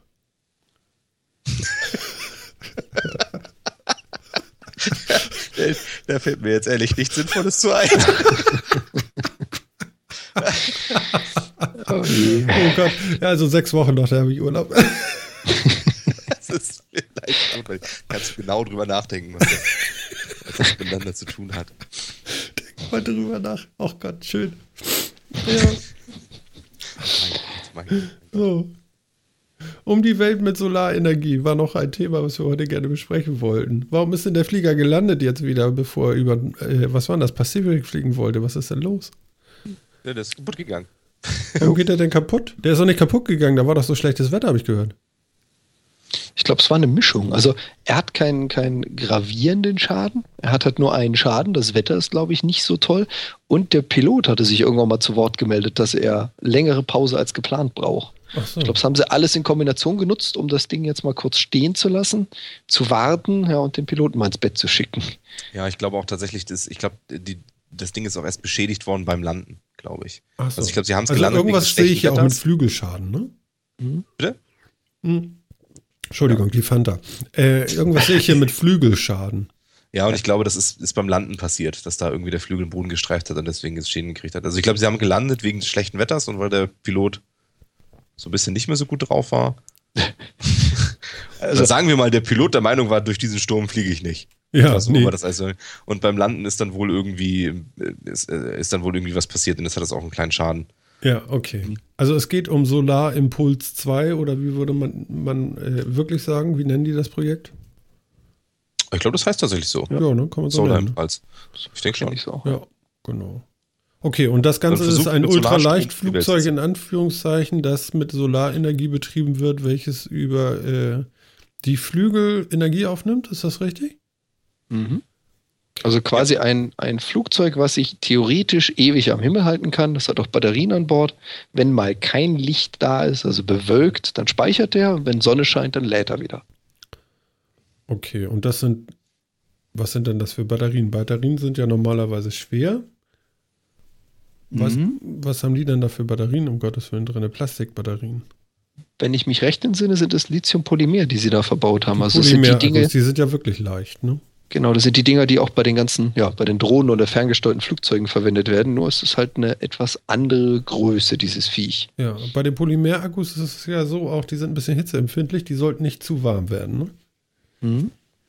Das ist wohl richtig, ja. Weil ich glaube, mit, mit zu warm haben sie jetzt auch nicht unbedingt das Problem, wo das Ding fliegt. Stimmt. ja, ich glaube, die Kälte ist da schon eher schwierig, weil auch da es, es musste ja nicht unbedingt sein. In welcher Höhe fliegt der denn? Weiß ich gar nicht, aber ich glaube, der fliegt relativ hoch. Mhm. mhm. Naja, ähm, er muss ja ein bisschen raus aus der ganzen Thermik, aus der ganzen Wettergeschichte vielleicht auch, oder? Man möchte ja, ja vielleicht nicht so viel. Also ich, ich kenne das vom Fliegen jetzt so, du guckst den Flügel entlang und der fängt mit einmal an, wie ein Vogel zu schlagen, weil es ein bisschen unruhiger draußen ist. Das willst du vielleicht bei so einem Ding nicht unbedingt dauernd haben, oder? Nee, wahrscheinlich nicht. Ich glaube, auch dafür ist es nicht unbedingt ausgelegt. Ne? Mhm. Wobei ich glaube, das dürfte ihn nicht so wahnsinnig stören. Also er hat eine unfassbar große Spannweite für ein Flugzeug und auch für ein Segelflugzeug. Ja. Also das, das, Ding hat echt unfassbar große äh, mhm. äh, Breite. Ich glaube, das Viech war breiter als eine Boeing 747, wenn ich mich recht entsinne. Das ja. hatten sie zumindest zu Beginn mal gesagt. Deswegen ist das Landen ah, ja. auch gar nicht so geil wahrscheinlich. Ge genau, da habe ich es gerade. Also der, der, Solar Impulse 2 hat eine Spannweite von 72 Meter, eine oh. Boeing 747 von 68,5. Boah. Also das Viech ist riesig und insofern äh, das Material, was sie da verbaut haben, ich glaube, dem tun die thermischen Verbiegungen oder dieses Flattern nicht so wirklich was an. Ich glaube, das Problem ist halt eher, das Ding ist auch so träge wie eine Boeing, weil so unglaublich viel Power ist da nicht drin in den Rotoren. Es soll ja lange fliegen, nicht schnell. Also kann er auch nicht sehr schnell reagieren. Und je höher du kommst, desto mehr Sicherheit hast du halt. Mm, mm, da genau. bleibt zum Boden noch ein bisschen was, sagen wir es mal ganz noch ein bisschen plakativ. Luft, ne? Ja, ja genau. Im wahrsten Sinne des Wortes. Genau, Im wahrsten Sinne des Wortes. Ja. Und ich, ich sehe auch gerade, also ähm, die Energiedichte der Batterien, also wie viel Energie kriegen die pro Kilogramm, die haben viermal 260 Wattstunden pro Kilogramm. Das sind Dinger, die du so nicht unbedingt in dein ferngesteuertes Auto kriegst. Die kosten dann doch eine Ecke mehr. Mhm. mhm. Sind schon wirklich wahnsinnig auf, auf äh, Energie pro Kilo getrimmt, um es mal so zu sagen. Und wer veranstaltet dieses Unternehmen da? Weiß man das? Uh, wer hat denn den gebaut? War das, ist das nicht, ist das nicht der das? Picard? Ist das, ist das nicht mal wieder mal diese wieder? Familie, Nein. die das macht? Aber ich weiß nicht, ob der das finanziert hat, ehrlich gesagt. Aber der fliegt es doch, oder? Fliegen ja, aber wer hat das Ding veranstaltet? Also Warum machen die das eigentlich? Was ist das Ziel? Ja, das, das liegt doch nicht da doch in der Familie. Ja? sein, Vater, sein Vater ist, an den, ist auf den tiefsten Ozean getaucht mit der Trieste. Sein Großvater ist, äh, ist als allererster Mensch mit einem Ballon in die Stratosphäre geflogen und er muss jetzt halt in einem Solarflugzeug einmal um die Welt. Es ja. wundert mich, dass er nicht in, ins Weltraum in den Weltraum fliegt. Ja. Das ja. scheint ja so ein bisschen in der Familie zu liegen bei denen, oder? Ist voll logisch alles. Das sind doch alles die, oder? Mache ich mir jetzt ja, total lächerlich. Das ist doch alles diese Familie Picard, die, die entweder ganz weit nach oben oder nach unten will, oder? Also einer ganz hoch rauf, einer ganz weit runter, einer weit runter und einer geht jetzt ganz weit rundrum. Schönes Bild. Gab's nicht irgendwas? Irgendein Kollege, sagt, so. irgendein Kollege sagte mir, was, was, was war denn das jetzt? Oh Gottes Willen. Irgendwas mit Hohlwelten? Hohlwelten? Hohlwelten? Hohlwelten? Ja. Da gibt es nee. einen schönen Roman. Gibt es da nicht irgendwas? Da war noch was. Da gibt es einen Roman, ja? Ja, weil jetzt, äh, weil, weil, jetzt müsste ja noch einen geben, so, äh, der jetzt. Innen tief, rum. Ja, innen durch. So. Verstehst du? Weil du gerade sagtest, unter, äh, ja, so durch, so, Maulwurfmäßig. Was war ja. denn das? Hohl? Also ich kenne einen Roman, wo es darum geht, dass. Äh, ja, das ist auch eine Theorie, das, oder ist das, nicht? Ist das nicht? Das kann Die sein. Die Hohlwelttheorie. Ja, ja, ja, ja, ja, ja, ja. So. Die Erde ist doch eine Scheibe. War das nicht auch in diesem, in diesem, diesem Dino-Roman? War das nicht auch eine Hohlwelt? Die Theorie der hohlen Erde. Genau. Äh, äh, äh. Wer ist denn denn noch? Hier dieser, das ist doch von, Jules von. Burroughs, nee, oder nicht? Nee, Der hat doch Moment. mal so ein Lost World, oder wie hieß das? Edgar Allan Poe, ne? Nee, nee, nee. nee der hat auch der Burroughs, der auch Tarzan geschrieben hat, der hat doch auch mal so ein. Tarzan geschrieben. Ja. Oh, was denn? Jane der greift die so Liane und Jane der, der, hat doch auch so ein, der hat doch auch so ein Buch geschrieben, wo, wo Dinos, war das nicht auch in der Hohlwelt? Oh, scheiße. Da, da gab es auch so eine ganz schlechte Serie und ein paar Filme zu. Hm, ich entsinne mich auch noch, ja. Ah, verdammt. Ja. Also mit seiner also, Familie, die dann da gefangen ist und mit den Dinos kämpft die ganze Zeit. Ja, ja, ja, in den Höhlen genau. und. War das nicht Alter Schwede. Ja, gut, okay. So, also die Theorie der hohlen Erde. Es gibt die tatsächlich. Hohlwelttheorie. Es gibt geile Bilder dazu, aber das ist ja nur alles. Und ist das jetzt eine ernsthafte Theorie? Also ich meine, glaubt das wirklich jemand? ja, ist ja jetzt egal. Im Moment ist ja nur wichtig, was wir glauben. So. Ich glaube es nicht. Kann also, ich da recht einfach festlegen. Also du ich, ich mache das daran fest, wenn Kollege Picard auf den Trichter kommt, das zu machen, dann glaube ich es ihm. du glaubst ihm, dass er es macht? Das ergibt es äh, nicht, oder wie? Ja, kommt darauf an, ob er da wieder rauskommt, dann können wir drüber reden. Ja, ja. muss er ja, weil ein Ur-Ur-Ur-Urenkel von ihm muss ja schließlich die USS Enterprise durch die Gegend fliegen. Ne? Stimmt. Ja. ja. Nee, also ich, ich, ich denke, das ist ja Unfug. Es gab mal. Ich glaube auch. ich, ich meine, ist, nicht, ist, ist diese Theorie nicht, geht die nicht davon aus, dass es irgendwie an den Polen oder so so riesige Löcher gibt, wo man da reinkommt in die Hohlwelt? Ja. Hätten die nicht langsamer finden müssen? Aber, aber, aber der Gedanke ist eigentlich ja auch, also, also wir waren ja vorhin beim LHC und es wird ja alles immer kleiner, immer kleiner. Und hier ist ja, wie heißen diese, diese Püppchen immer? Die werden ja auch immer kleiner ineinander. Matroschkas? Diese Matroschkas, ja. Ja, ja, genau. Ich meine, das ist auch das Prinzip der Hohlwelt hier. Da müsste ja in der Welt wieder eine Welt sein und so weiter. Interessant, wer ist denn in dieser Welt eine Sonne? Muss, Muss ja. ja eigentlich. Das kann, das also zumindest in dieser Dino-Serie war es hell. Es war ja. hell, ne? Also wenn ich die heranziehen kann ja. als Quelle, dann war es da hell. Ja. Als, als wissenschaftlichen fundierten Beleg, genau. Du weißt ja nicht. Serie, also wenn ich mich so? richtig erinnere, war die Serie mit Jonathan Rice Davis. Ja, die kann also nicht schlecht gewesen sein. Ja, verbraucht, verbraucht sich denn wirklich Licht oder ist es nur weitergezogen? Wie verbraucht sich Licht? Was? Pass jetzt, auf, du machst, du machst hier eine Taschenlampe an, Aha. dann kommt da Licht raus. Ja, dann machst du sie aus, dann ist wieder dunkel. So. Ja. Dann ist das Licht verbraucht. Nein? ja, oder ist das Licht denn nur woanders? Weil es geht ja weg. Es ist ja lichtgeschwind. Ja. Das, äh, ich glaube, dafür bin ich dann doch zu sehr in der klassischen Physik beheimatet, um sowas. ich habe da riesen Spaß gerade dran, merkt ihr, ne?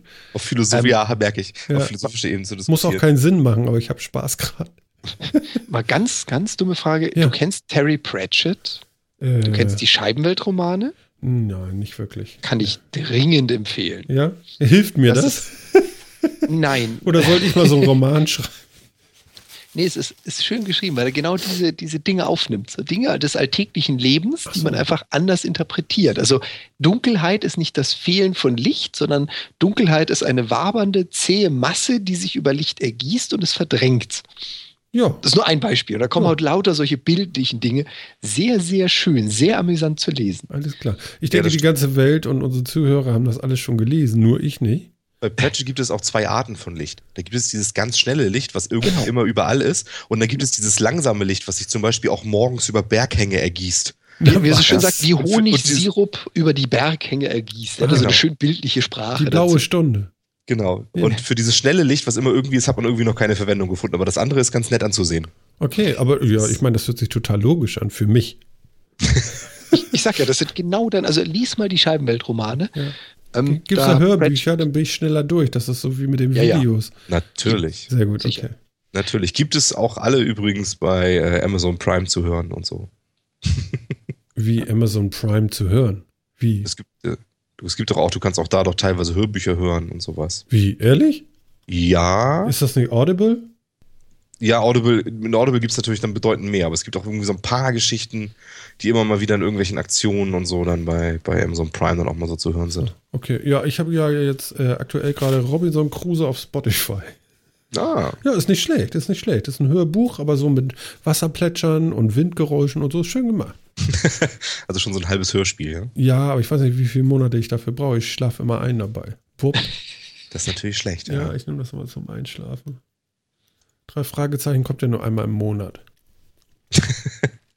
und wenn du nicht oft genug einschläfst, dann funktioniert das nicht, ja? Ja, so ist das. Ja. Ähm, ich hatte noch irgendwas gehört, deswegen hatte ich, glaube ich, auch vorhin das mit diesem Sonnensegel erwähnt. Es soll ja wohl tatsächlich funktionieren, wenn du so ein Sonnensegel ausbreitest, dass du etwas bewegen kannst, nur weil da das Licht gegenballert, ne?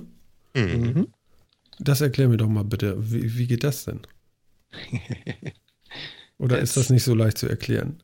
Das kann man natürlich mit dem Teilchen-Wellendualismus beginnen, aber. Genau, das ist tatsächlich nicht ganz so einfach. Da musst du jetzt einfach mal so hinnehmen. Ich nehme äh, hin. Also da bin ich recht, recht gediegen. Also das nehme ich einfach dann so hin. Genau, du musst dann einfach mal so hinnehmen, dass äh, Masse und Energie äquivalent sind. Also äh, irgendwie das Gleiche, was ineinander umgewandelt werden kann. Und so ein Lichtstrahl hat ja Energie. Das ja. heißt, dieser Lichtstrahl hat damit auch eine Masse, die er ja an etwas abgeben kann. Ja wenn er davon eingefangen wird. Um das jetzt mal so ganz grob zu sagen. Ja. Mhm. Und das heißt also, dass diese Lichtstrahlen, die von der Sonne kommen, tatsächlich alle, jeder einzelne für sich eine sehr, sehr, sehr, sehr, sehr kleine Masse hat, aber alle zusammengenommen dann zumindest genug, um tatsächlich etwas zu bewegen. Aber dann ist es doch meine Aussage von vorhin total richtig, dass das Licht erst hier ist und dann ist es woanders.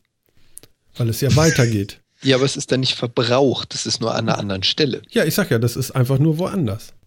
Es ist, es ist Energie und die ist umgewandelt in andere Energie. Na gut, okay, ich glaube euch einfach erstmal. Mach mal weiter. das ist im Endeffekt schon die, die ganze Erklärung. Wie, das war's schon?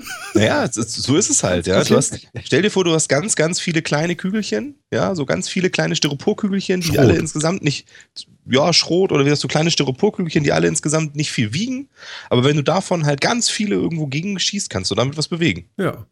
Und so soll das funktionieren, ne? So funktioniert es. Das funktioniert auch sehr langsam. Genau. Aber, Aber es beschleunigt stetig, ja immer mehr, ne? weil es stetig ist, ne? Es steht, genau, weil es stetig ist, wirst du halt konsequent immer beschleunigt, solange du eine Lichtquelle hinter dir hast. Und du wirst auch schneller über die Zeit. Genau. Bis ja. du halt irgendwie aus dem Bereich der Sonne rausgeflogen bist und dann keine Lichtquelle mehr hinter dir hast, dann bleibst du natürlich konstant schnell. Ja. Du verlierst ja im Weltraum an sich erstmal keine, keine Masse, keinen Schwung, keine Geschwindigkeit. Genau, das ist ja der Vorteil. Ja, das stimmt. Okay. Wobei, um von deinem Sonnensegel mal einen Schritt nerdiger zu hopsen, ich weiß nicht, ob ihr von dem Mikrowellenantrieb was mitgekriegt habt. Oh, give it to me. Jetzt will ich das auch Quatsch. noch nehmen. Einmal Volley, bitte. Ähm, das, ähm, die Theorie des Mikrowellenantriebs ist schon ein bisschen älter. Die wurde schon zwei, dreimal auf den Tisch gebracht und von einigen Wissenschaftlern versucht zu belegen und ist immer wieder gescheitert. Okay. Ähm, jetzt, das heißt aktuell, vor ein paar Monaten, ist es mal wieder auf den Tisch gekommen, weil es wieder einem Trupp aus Wissenschaftler äh, gelungen, gelungen ist, das Ding zu reproduzieren. Die Grundidee ist relativ einfach. In dem Moment, in dem du einen Antrieb hast im Weltall, baust du, mal vom Sonnensegel abgesehen, zu 90 Prozent darauf aus, ich habe einen masseverbrauchenden Antrieb. Ich schieße etwas nach hinten raus und Aktio-Reaktio, das beschleunigt mich nach vorne. Mhm. Ich brauche so Brennstoff. Der ist ja irgendwann mal leer. Und dann muss ich Brennstoff wieder auftanken. Ja. Die Idee des Mikrowellenantriebs ist, du hast eine geschlossene Kammer, in die du eine gewisse Strahlung mit einem ganz speziellen Wellenlänge feuerst, die aufgrund der Form und der Energie, die du da reinschießt, an einer Wand, an einer Aufprallwand etwas mehr Energie gibt als an der anderen. Das heißt, du hast quasi, wenn du es dir so vorstellst, einen, einen Käfig voller sich bewegender Teilchen, mhm. die und das führt jetzt ein bisschen zu weit, aber die auf einer Seite ein bisschen öfter, ein bisschen stärker anschlagen als auf der anderen und kannst damit quasi, indem du nur Energie, also zum Beispiel Solarenergie, Strom da reinpulverst, Antrieb erzeugen. Mhm. Die sind so weit, dass sie einen Bruchteil von einem Newton an Energie produzieren. Das ist auf der Erde ziemlich witzlos, weil die Schwerkraft allein ist einfach 200 mal stärker. Im Weltall ist es aber durchaus interessant. Also sie sind jetzt momentan irgendwo bei ein paar hundert, ich glaube so 700 Millinewton Schubkraft, die sie erzeugen können, nur damit, dass du plakativ gesprochen Strom in eine Kiste schickst. Und es bewegt sich dann in eine Richtung. Okay. Das mal so grob zusammengefasst der Mikrowellenantrieb. Die Technik dazu selbst, wer sich dafür interessiert, kann ich mal empfehlen zu googeln. Die ist dann ziemlich groß. Ich glaube, da könnte man alleine eine Sendung drüber machen. Mm, mm. Ja, so tief steigen wir da jetzt nicht ein. Ja. Äh, Okay. Aber super interessant. Also du müsstest quasi nicht mehr auftanken, wenn dieser Antrieb mal richtig funktioniert. Du kannst unendlich fliegen, du brauchst halt nur Energie. Irgendwo zwischendurch sollte man die mal wieder aufnehmen oder erzeugen durch, keine Ahnung, eine Atombatterie, die du mitnimmst, die halt ein paar Millionen Jahre hält. Oder halt Solar, wenn man immer wieder an einem äh, Planeten, äh, an der Sonne vorbeikommt, lädt man halt wieder auf. Das ist gut, dass man muss ja keinen Treibstoff mitschleppen. Guck mal da genau. rechts, eine Sonne. Lass mal tanken gehen. Ja, genau. ich, will, ich muss noch mal pinkeln, noch eine Cola mitnehmen. Genau. Genau. Scharf. Okay. Das ist ja super. Es gibt so viele spannende Sachen, ne? Ja, ja. So interessant, wer, wer sich so einen Quatsch ausdenkt, ne? Und dann, ja, ist doch Wahnsinn. Sehr schön. Ja. Guck mal, die Hohlwelttheorie. Es gibt ja tolle Bilder dazu. Was für ein Schwachsinn. Äh, weiß ich ja nicht. Wer hat die denn jetzt eigentlich aufgestellt? Ach, jetzt habe ich es gerade weggeklickt. Wie schade. Warte mal, das kriegen wir Ist das tatsächlich, hin. war das tatsächlich irgendwie was? Jetzt muss ich ja selber googeln hier, ey. Ja. Hohlwelttheorie. Klick. Hohlwelttheorie. Innenweltkosmos. Hm. Innenweltkosmos. Wir sind gerade alle gleichzeitig auf derselben Wiki-Seite. Ist es Halley? Bin ich dann nicht. Dieser Typ da rechts? Halley? Mit einem Diagramm der Hohlwelt, äh, der Hohlerde. Halley hat das tatsächlich aufgestellt. Ich weiß okay. nicht, wer das ist. Klärt mich mal auf, wenn ihr den kennt. Ich kenne den nicht. Edmund Halley war, ähm, war Astronom im Endeffekt. So, äh, damals waren die alle so ein bisschen Universalgelehrte. Also war Astronom, 1691, ne? Mathematiker ne? und sonst wieder. Nachdem ist ja auch der Halley'sche Komet benannt. Mhm. Der Bursche ist das. Ja, dann muss er recht haben. Du meinst, weil er immer wiederkommt? ja, genau. okay. Der hat sich damals auf diesen Asteroiden gesetzt, damit er immer wiederkommt, um diese Löcher an den Polen zu finden, wo es reingeht. Wie Münchhausen genau. auf der Kugel. Ich wollte gerade sagen, vergiss Münchhausen. Der hm. Kerl hat nur eine Kanonenkugel. Frag mal den mit dem Asteroiden. Das ist eine andere Hausnummer. Ja, vor allen Dingen der konnte sich da hinsetzen und sagen, siehst du, da oben. Und alle. Oh.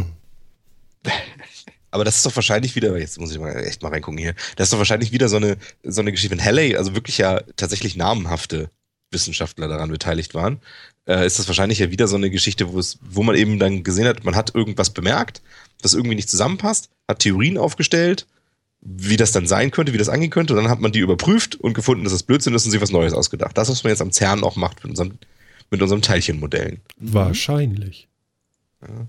Aha, also, ja da, da steht es auch in, den, in dem Wikipedia-Artikel, ja. die Hohlerde-Theorie war die erste Schlussfolgerung aus der neuen Gravitationstheorie Newtons.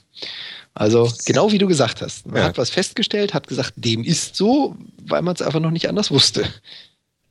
Genau, dann hat man versucht, sich das zu überlegen, hat eine Theorie aufgestellt und hat die dann verworfen. Hoffentlich. Aber dann müsste sich ja die Menschheit eigentlich im Moment fragen, auf welchem Status der Dummheit sind wir denn? Ja, richtig. Oh Gott, oh Gott fragen beängstigend. Man glaubt ja immer, man weiß alles. Man weiß ja doch nicht alles. Nee, und so weiter, umso tiefer du einsteigst in, in moderne Wissenschaft und so weiter, umso mehr wird einem ja auch klar, wie wenig wir wirklich wissen und ja. wie viel wir nur vermuten. Allerdings gibt es eben Sachen, die wir sehr gut vermuten und wo die Vermutung das, was wir um uns rum direkt beobachten können, sehr, sehr gut beschreibt. Was also für den Alltag völlig ausreicht. Naja, zumindest passt es so, so weit, so, so, so, solange wir noch nicht tief genug dahinter nachgucken können. Ja, genau. Und ne, wie, wie Jan von dir auch schon richtig sagte, wir haben immer noch nicht wirklich vollständig verstanden, wie eigentlich die Gravitation funktioniert. Trotzdem hm. wissen wir, wenn ich mit einem Mal die Beine anziehe, ja, dann, fall, dann falle ich auf die Fresse. Das heißt, ähm, ohne genau zu wissen, wie es funktioniert. Ich weiß ja nicht, wo du dein Gesicht hast, aber wenn ich die Beine anziehe, falle ich auf den Po.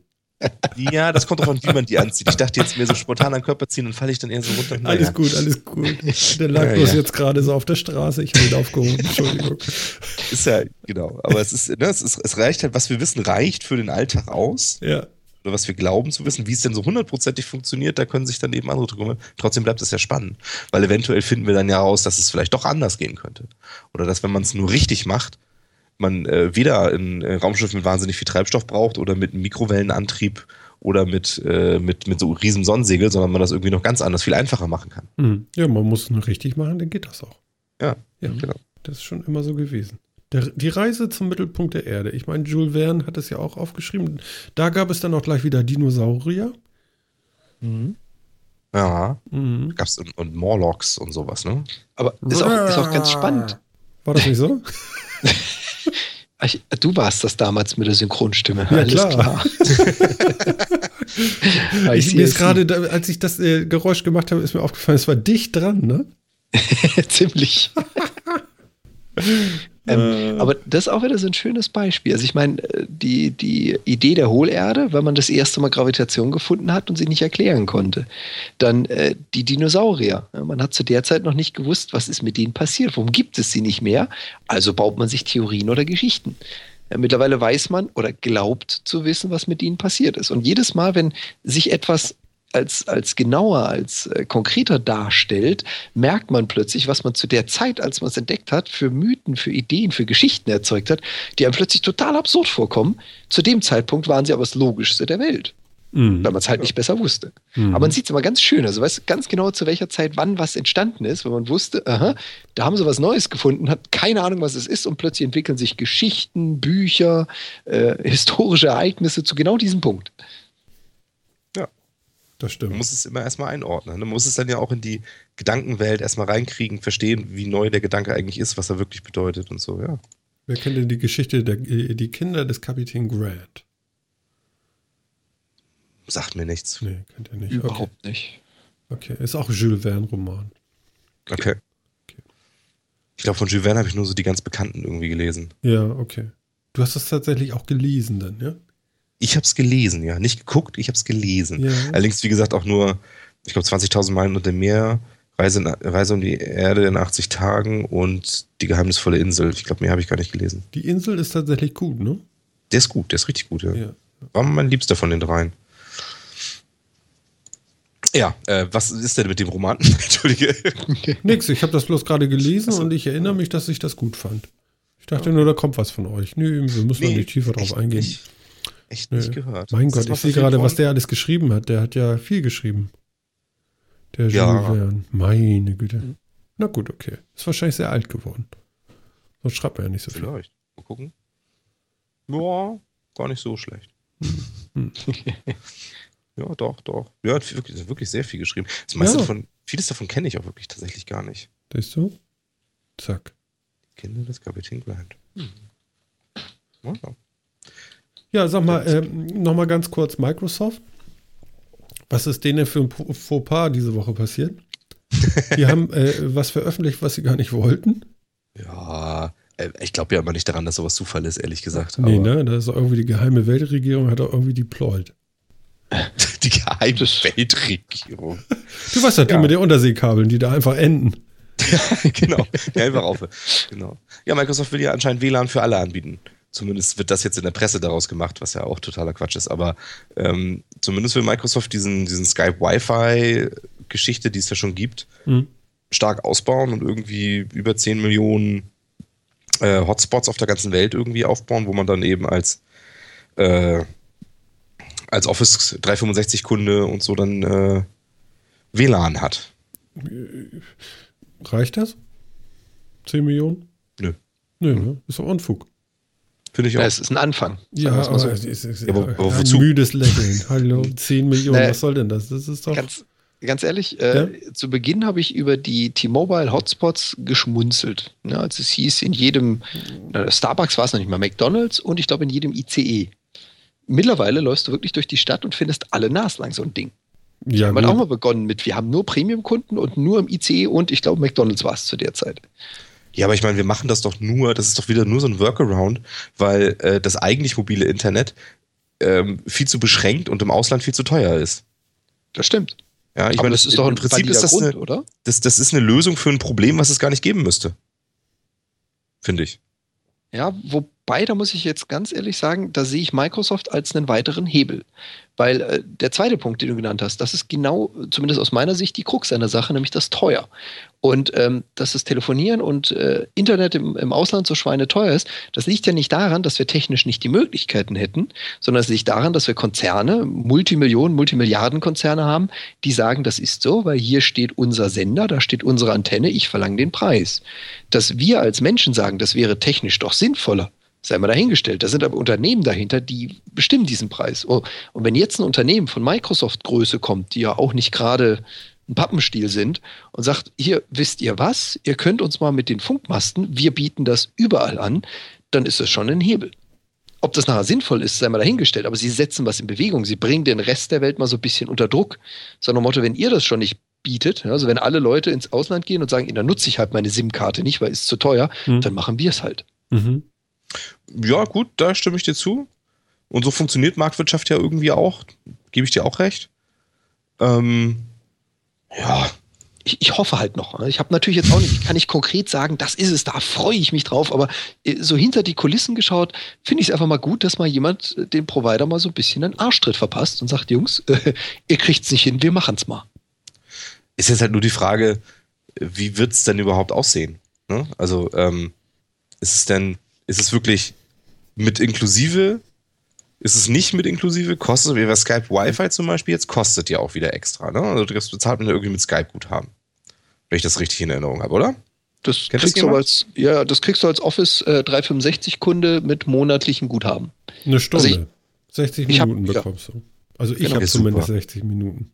Aber pro Account, ich habe so ein Fünfer-Pack. Ja, ich auch. Ja, aber geil. Das heißt, du, hast, du, du holst dir ein Office 365 Abo und kriegst dann, du kannst dann eine Stunde surfen im Monat. Und ab dann kostet auch wieder Geld. Ja, wobei, das ist ja jetzt der Einstieg. Das ist, äh, wie heißt das schön, die Einstiegsdroge. Ich glaube mal, ich glaube mal, dass ja auch Payment. Uh. Ja, genau. Ja, Flatter. Ja, ich flatter mir mal eine Minute, warte mal kurz. Sehr schön. Mhm. Nee, aber ähm, d'accord, ja, gebe ich dir recht. Also, so wie sie sich jetzt vorstellen, auch wenn sie erstmal nur geleakt wurde und nicht offiziell bekannt gegeben, so wie sie sich jetzt vorstellen, hat es noch nicht wirklich Hand und Fuß. Aber es ist für mich ein Stein des Anstoßes, der mal auf eine, auf eine Piste gerollt wird, auf der einfach mittlerweile sich gar nichts mehr bewegt, weil halt die, die Stückchen Kuchen schon verteilt sind. Und die Provider sagen natürlich zu Recht, das ist unsere, das ist unsere Infrastruktur, die haben wir gebaut, wir bestimmen den Preis. Ihr könnt uns mal. Ja, gut, klar. Ja, ich finde es wirklich, das ist halt, ich meine, äh, Facebook und Google wollen ja auch Internet irgendwie in alle Winkel der Welt bringen und sonst irgendwie klar. Wahrscheinlich ist es auch so ein bisschen Streit der, der, der Infrastrukturanbieter und der Content-Anbieter. Ähm, einfach, wo dann so ein bisschen Säbelgerassel drin ist. Aber ich, äh, also mir fehlt so ein bisschen der Glaube daran, dass sich für uns als Endverbraucher tatsächlich eine bessere und bezahlbare Lösung am Ende rauskommt. Das glaube ich nämlich nicht. Ähm, ja, muss man sehen. Ich bin, ich bleib mal gespannt. Hm? Ja. Naja. Lass uns überraschen, würde ich sagen. Sagen wir noch eine andere Sache. Ähm, Google hat ja jetzt gerade die Google I.O. beendet und äh, ja, so ein bisschen nachgelegt. Android M soll kommen, dauert aber noch. Developer-Version ist raus. Ähm, es gibt ein Payment-System jetzt auch bei Google, was so ein bisschen dem äh, von Apple gleichen wird. Zumindest gibt es so das Gefühl dazu. Und am 8. Juni haben wir ja jetzt auch die Ankündigung, die WWDC und so weiter findet ja statt. Und die Ankündigung ist eben auch, dass es natürlich wieder eine Keynote geben wird an dem Tag und die wird dann auch wieder live gestreamt von Apple. Mhm. Und was jetzt so langsam durchsickert, ist ja, dass der Apple TV, wenn man sich das Logo zur WWDC anguckt, so in der Mitte dieses dunkle, äh, diese dunkle Silhouette um lauter Kreise und sonstige Icon-Zeichen und so, könnte man ja auch meinen, okay, das wird wohl der Apple TV sein. Ähm, der Apple TV soll ja jetzt so die neue Datenzentrale, äh, so dass äh, der Kern von ähm, HomeKit werden. HomeKit, äh, Heimautomation von Apple, war ja schon länger vorgestellt, kam ja jetzt lange Zeit nichts. Ähm, Meint ihr, dass da Großes zu erwarten ist jetzt auch? Also ich habe die ersten Sachen jetzt gesehen von, von, von, mein Gott, jetzt habe ich das vergessen. Elgato, genau. Und okay. die haben so die ersten Sachen rausgebracht. So eine Steckdose extra, die du an- und ausmachen kannst, so Kleinigkeiten eben. Ähm, meint ihr, das kann sich durchsetzen, dass so ein Hersteller jetzt sagt, so HomeKit, äh, wir bestimmen jetzt mal den Standard und Apple wird das jetzt reißen? Und so Apple TV als zentrales Glied auch da drin, weil der hängt ja nun mal irgendwie auch immer im Netz, dass ich so von außen auch mit meinem Handy sagen kann, so Licht an, Licht aus, ähm, Feuchtigkeitssensor unter dem 1000 Liter Aquarium, so ups, warum ist der jetzt nass?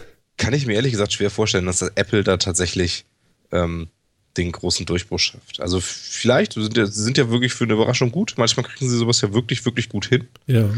Aber der Apple-Erfolg basiert ja auch vielmals darauf, ähm, dass man in so einem, dass man in seinem eigenen, in seiner eigenen, in seinem eigenen Ökosystem sich bewegt, ähm, dass man ein abgeschlossenes System hat, in dem man viel Kontrolle hat und so weiter. Und das ist ja gerade irgendwie so der Gegenbegriff zu, ich steuere in dem Haus alles. Entweder müssen dann auch die ganzen Steuergeräte irgendwie von Apple kommen oder zumindest zertifizierte Hardware sein. Ja, das oder ist so, genau. Also die Hersteller zertifizieren äh, nach Apple-Maßstäben und dann sind die eben HomeKit-kompatibel und dann funktioniert das mit Apple-Kram.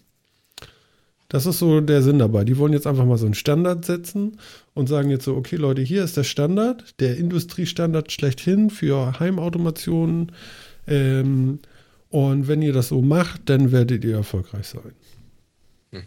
Also es kann, kann natürlich gut sein, dass die Marktmacht von Apple da was reißt, aber ehrlich gesagt sehe ich da auch nicht unbedingt Apple als Marke so stark drin oder so. Und ich wüsste jetzt ehrlich nicht, was da so kommen könnte. Ich meine, es gibt hier auch Standards zur Home Automation. Mhm. Ähm, die kennt heutzutage keiner, weil natürlich auch so ein bisschen die Marktmacht dahinter fehlt und kein so richtig interessanter Player da wirklich mitspielt.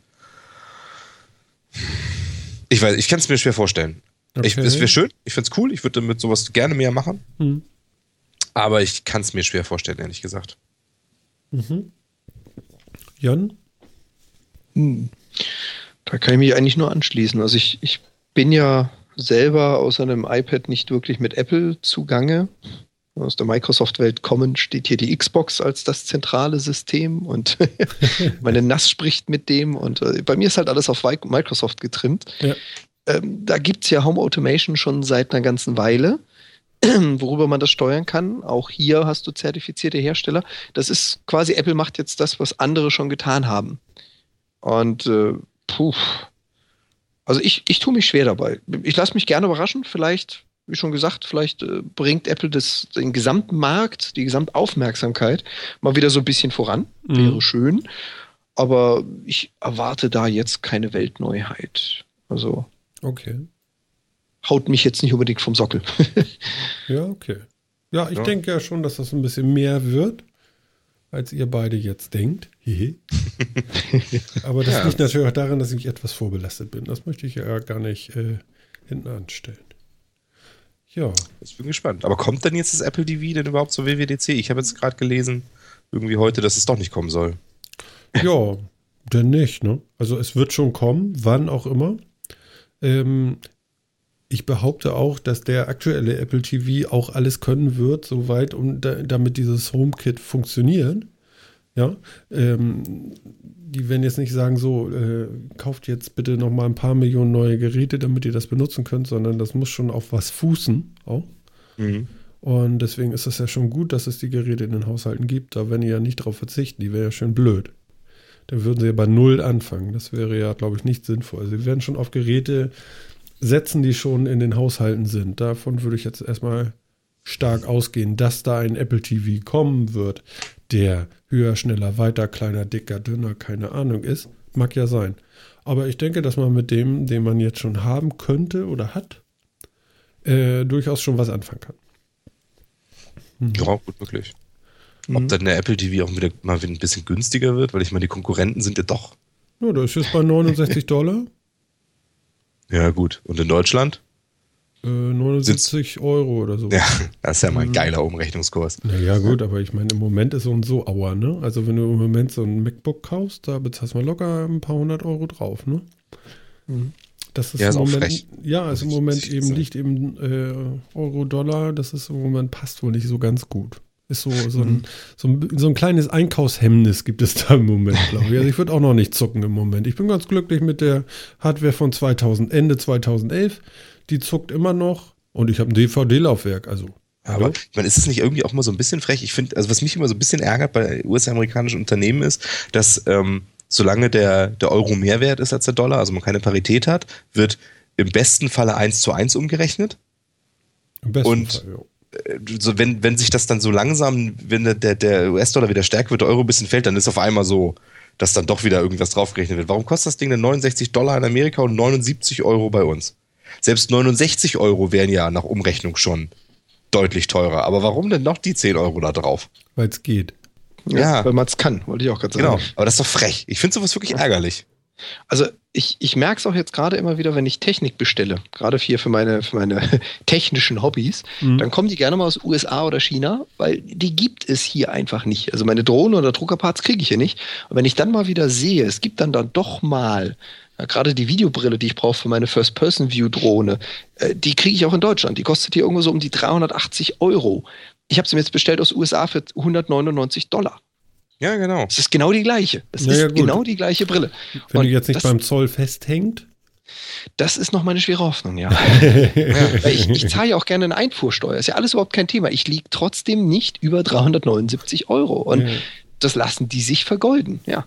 Ja, ja, das, ja, das kann doch nicht alles nur irgendwie höhere Gewährleistungsansprüche in Deutschland sein oder sowas. Das sind die Umverkäufe. Also wenn ein Produkt ja, in einem anderen Land hergestellt wird, dann hast du einen Importeur und dann hast du auch einen, einen äh, Lagerist, eine Logistik, einen Aufwand, einen Transport. Das lassen die sich vergolden. Ja, weil will natürlich Quatsch. jeder immer mehr von abhaben. Ehrlich gesagt, das ist doch Quatsch. Das habe ich doch auch. Ich meine, nur dass das, weil das in Amerika verkauft wird, wird es da ja nicht produziert. Ja, das wird ja auch irgendwo in China oder so produziert. Das heißt, die haben doch genau die gleichen Kosten. Die haben die Distribution, die lagern das auch irgendwo anders, die müssen das auch einführen in die USA. Wieso kostet das da? Und ja teilweise wirklich massiv weniger. Meistens kann es halt nicht direkt. Also du hast keinen direkten, zumindest bei meiner Technik, keinen direkten Reseller in Deutschland. Das heißt, so perfide das klingt, das Zeug muss von China nach USA, damit USA es mir schicken kann. Weil sie keinen Verkäufer haben, der hier in Deutschland das als Lizenz verkaufen kann. Moment. Also, ich, ich bestelle mir ein MacBook. Das wird gefertigt in China. Dann wird das nach Amerika geschickt, bevor, wenn ich das bestellt habe, und von da aus wieder nach Deutschland? Das mag beim MacBook anders sein, weil du hier zertifizierte Verkäufer hast dafür. Ach so, okay, so meinst Das mag sein. Ja, ja, also okay, ich weiß nicht, wie das klar. läuft. Nur ich wollte gerade sagen, so, du äh, niemanden in Deutschland hast, der das Puls. Zeug anbietet, hast du Leute, die es verkaufen in Deutschland, also so eBay oder Amazon, also Marketplace-Verkäufer, ja. die verlangen das anderthalb bis zweifache. Ja, okay, ich bin bei dir. Hm? Und das sind dann halt Leute, die einfach nur als Durchlauferhitzer dazwischen sitzen, um genau dieselbe Technik, dasselbe Objekt für, wie schon so schön gesagt, Dollar-Euro-Preis 1 zu 1 zu verkaufen. Mhm. Ja, ich, ich finde es, wie gesagt, wenn das, wenn das so Sachen sind, die es hier wirklich nicht gibt und sowas, ne? Ähm, dann kann ich irgendwo verstehen, dass es ja auch eine Leistung ist, dass man das aus einem anderen Land hier irgendwie reinbringt und so weiter. Ne? Aber so, so Weltkonzerne wie Apple, wie Google, wie sonst irgendwie was, ja, auch wie Amazon und sowas, ähm, die diese Umrechnung immer so machen, ja. Und auch Microsoft, wo es nur um Software geht, die so immer diese Umrechnung machen, ähm, das erschließt sich mir tatsächlich nicht, wieso es in Europa immer bedeutend teurer sein muss. Mhm. Finde ich schon frech irgendwie. Naja. Naja, wir kaufen Vielleicht haben die irgendeinen super Grund, aber wenn, dann können wir dem mal jemand verraten. Also ich, ich kann mir wirklich nicht vorstellen, dass ich höre immer nur so das Argument, dass man in Deutschland ja auch wesentlich härtere Gewährleistungs- und Garantierechte hat, als, äh, als man die in Amerika hat und so weiter. Aber das kann doch echt nicht das ganze Geld sein. Wieso, wieso, wie lange gibt es denn die in Amerika? Fünf Wochen oder wie? Gar nicht. Wie gar nicht? Gar nicht. Was? Wenn du das kaufst, hast du es gekauft. Selber schuld. Nee, nee, nee. Ja. War nichts drin. Also du Anspruch, glaube ich, hast du nicht auf irgendwas. Es gibt dann so, meistens ähm, gehen die Hersteller hin und machen zumindest so vier Wochen Umtauschrecht oder sowas. Aha. Ähm, Wie, ich kann da tatsächlich nicht sagen, so, pass mal auf hier, dreiviertel Jahr, wie kann das sein, dass der 1000 Dollar Fernseher mit einmal hier nicht mehr angeht? Nee. Soweit ich weiß nicht, oder? Jan, weißt du irgendwas anderes? Nee, ist mir jetzt auch genauso bekannt. Also so, so, so kenne ich das. Also Garantiebestimmung in dem Sinne. Das ist ja unglaublich, weißt du. Die haben nicht mal einen Zahnarzt, nicht. also nicht einen, äh, also nicht einen, die man auch besuchen könnte. Ich meine, bei uns ist es ja auch schwierig, ja, dass man dann mal einen Termin hat, aber man kommt ja zumindest irgendwann mal ran.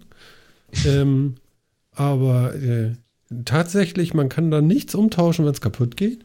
Also du hast die Standardgarantie, aber halt nicht die Gewährleistung. Ja. Oder andersrum. Ich habe immer das Problem. Genau. Die Gewährleistung, aber nicht die Garantie. Das, auf, das auf jeden Fall. Genau. Ähm, also du, es ist im Endeffekt ist es halt, es wahrscheinlich gelten ähnliche Rechte wie bei uns, ganz ehrlich gesagt. Es darf dir halt, wenn dir jemand etwas verkauft und das ist schon beim beim ähm, beim Verkauf schon defekt oder hat einen Defekt, der sich dann vielleicht später auswirkt, mhm. dann, dann kannst du das wahrscheinlich beanstanden und wahrscheinlich musst du das immer beweisen. Und bei uns haben wir zumindest diese Halbjahre Garantie, ähm, wo der, der Hersteller beweisen muss, dass das nicht kaputt war. Gut, aber das weist sich ja auch dadurch auf, dass er nachbessern kann und und und, ne? Genau. Das macht die ganze genau. Sache ja auch etwas anstrengend nachher. So ja. richtig. Also die mhm. Form ist nicht vorgeschrieben, aber er muss halt reagieren in irgendeiner Form. Mhm, genau. Ja.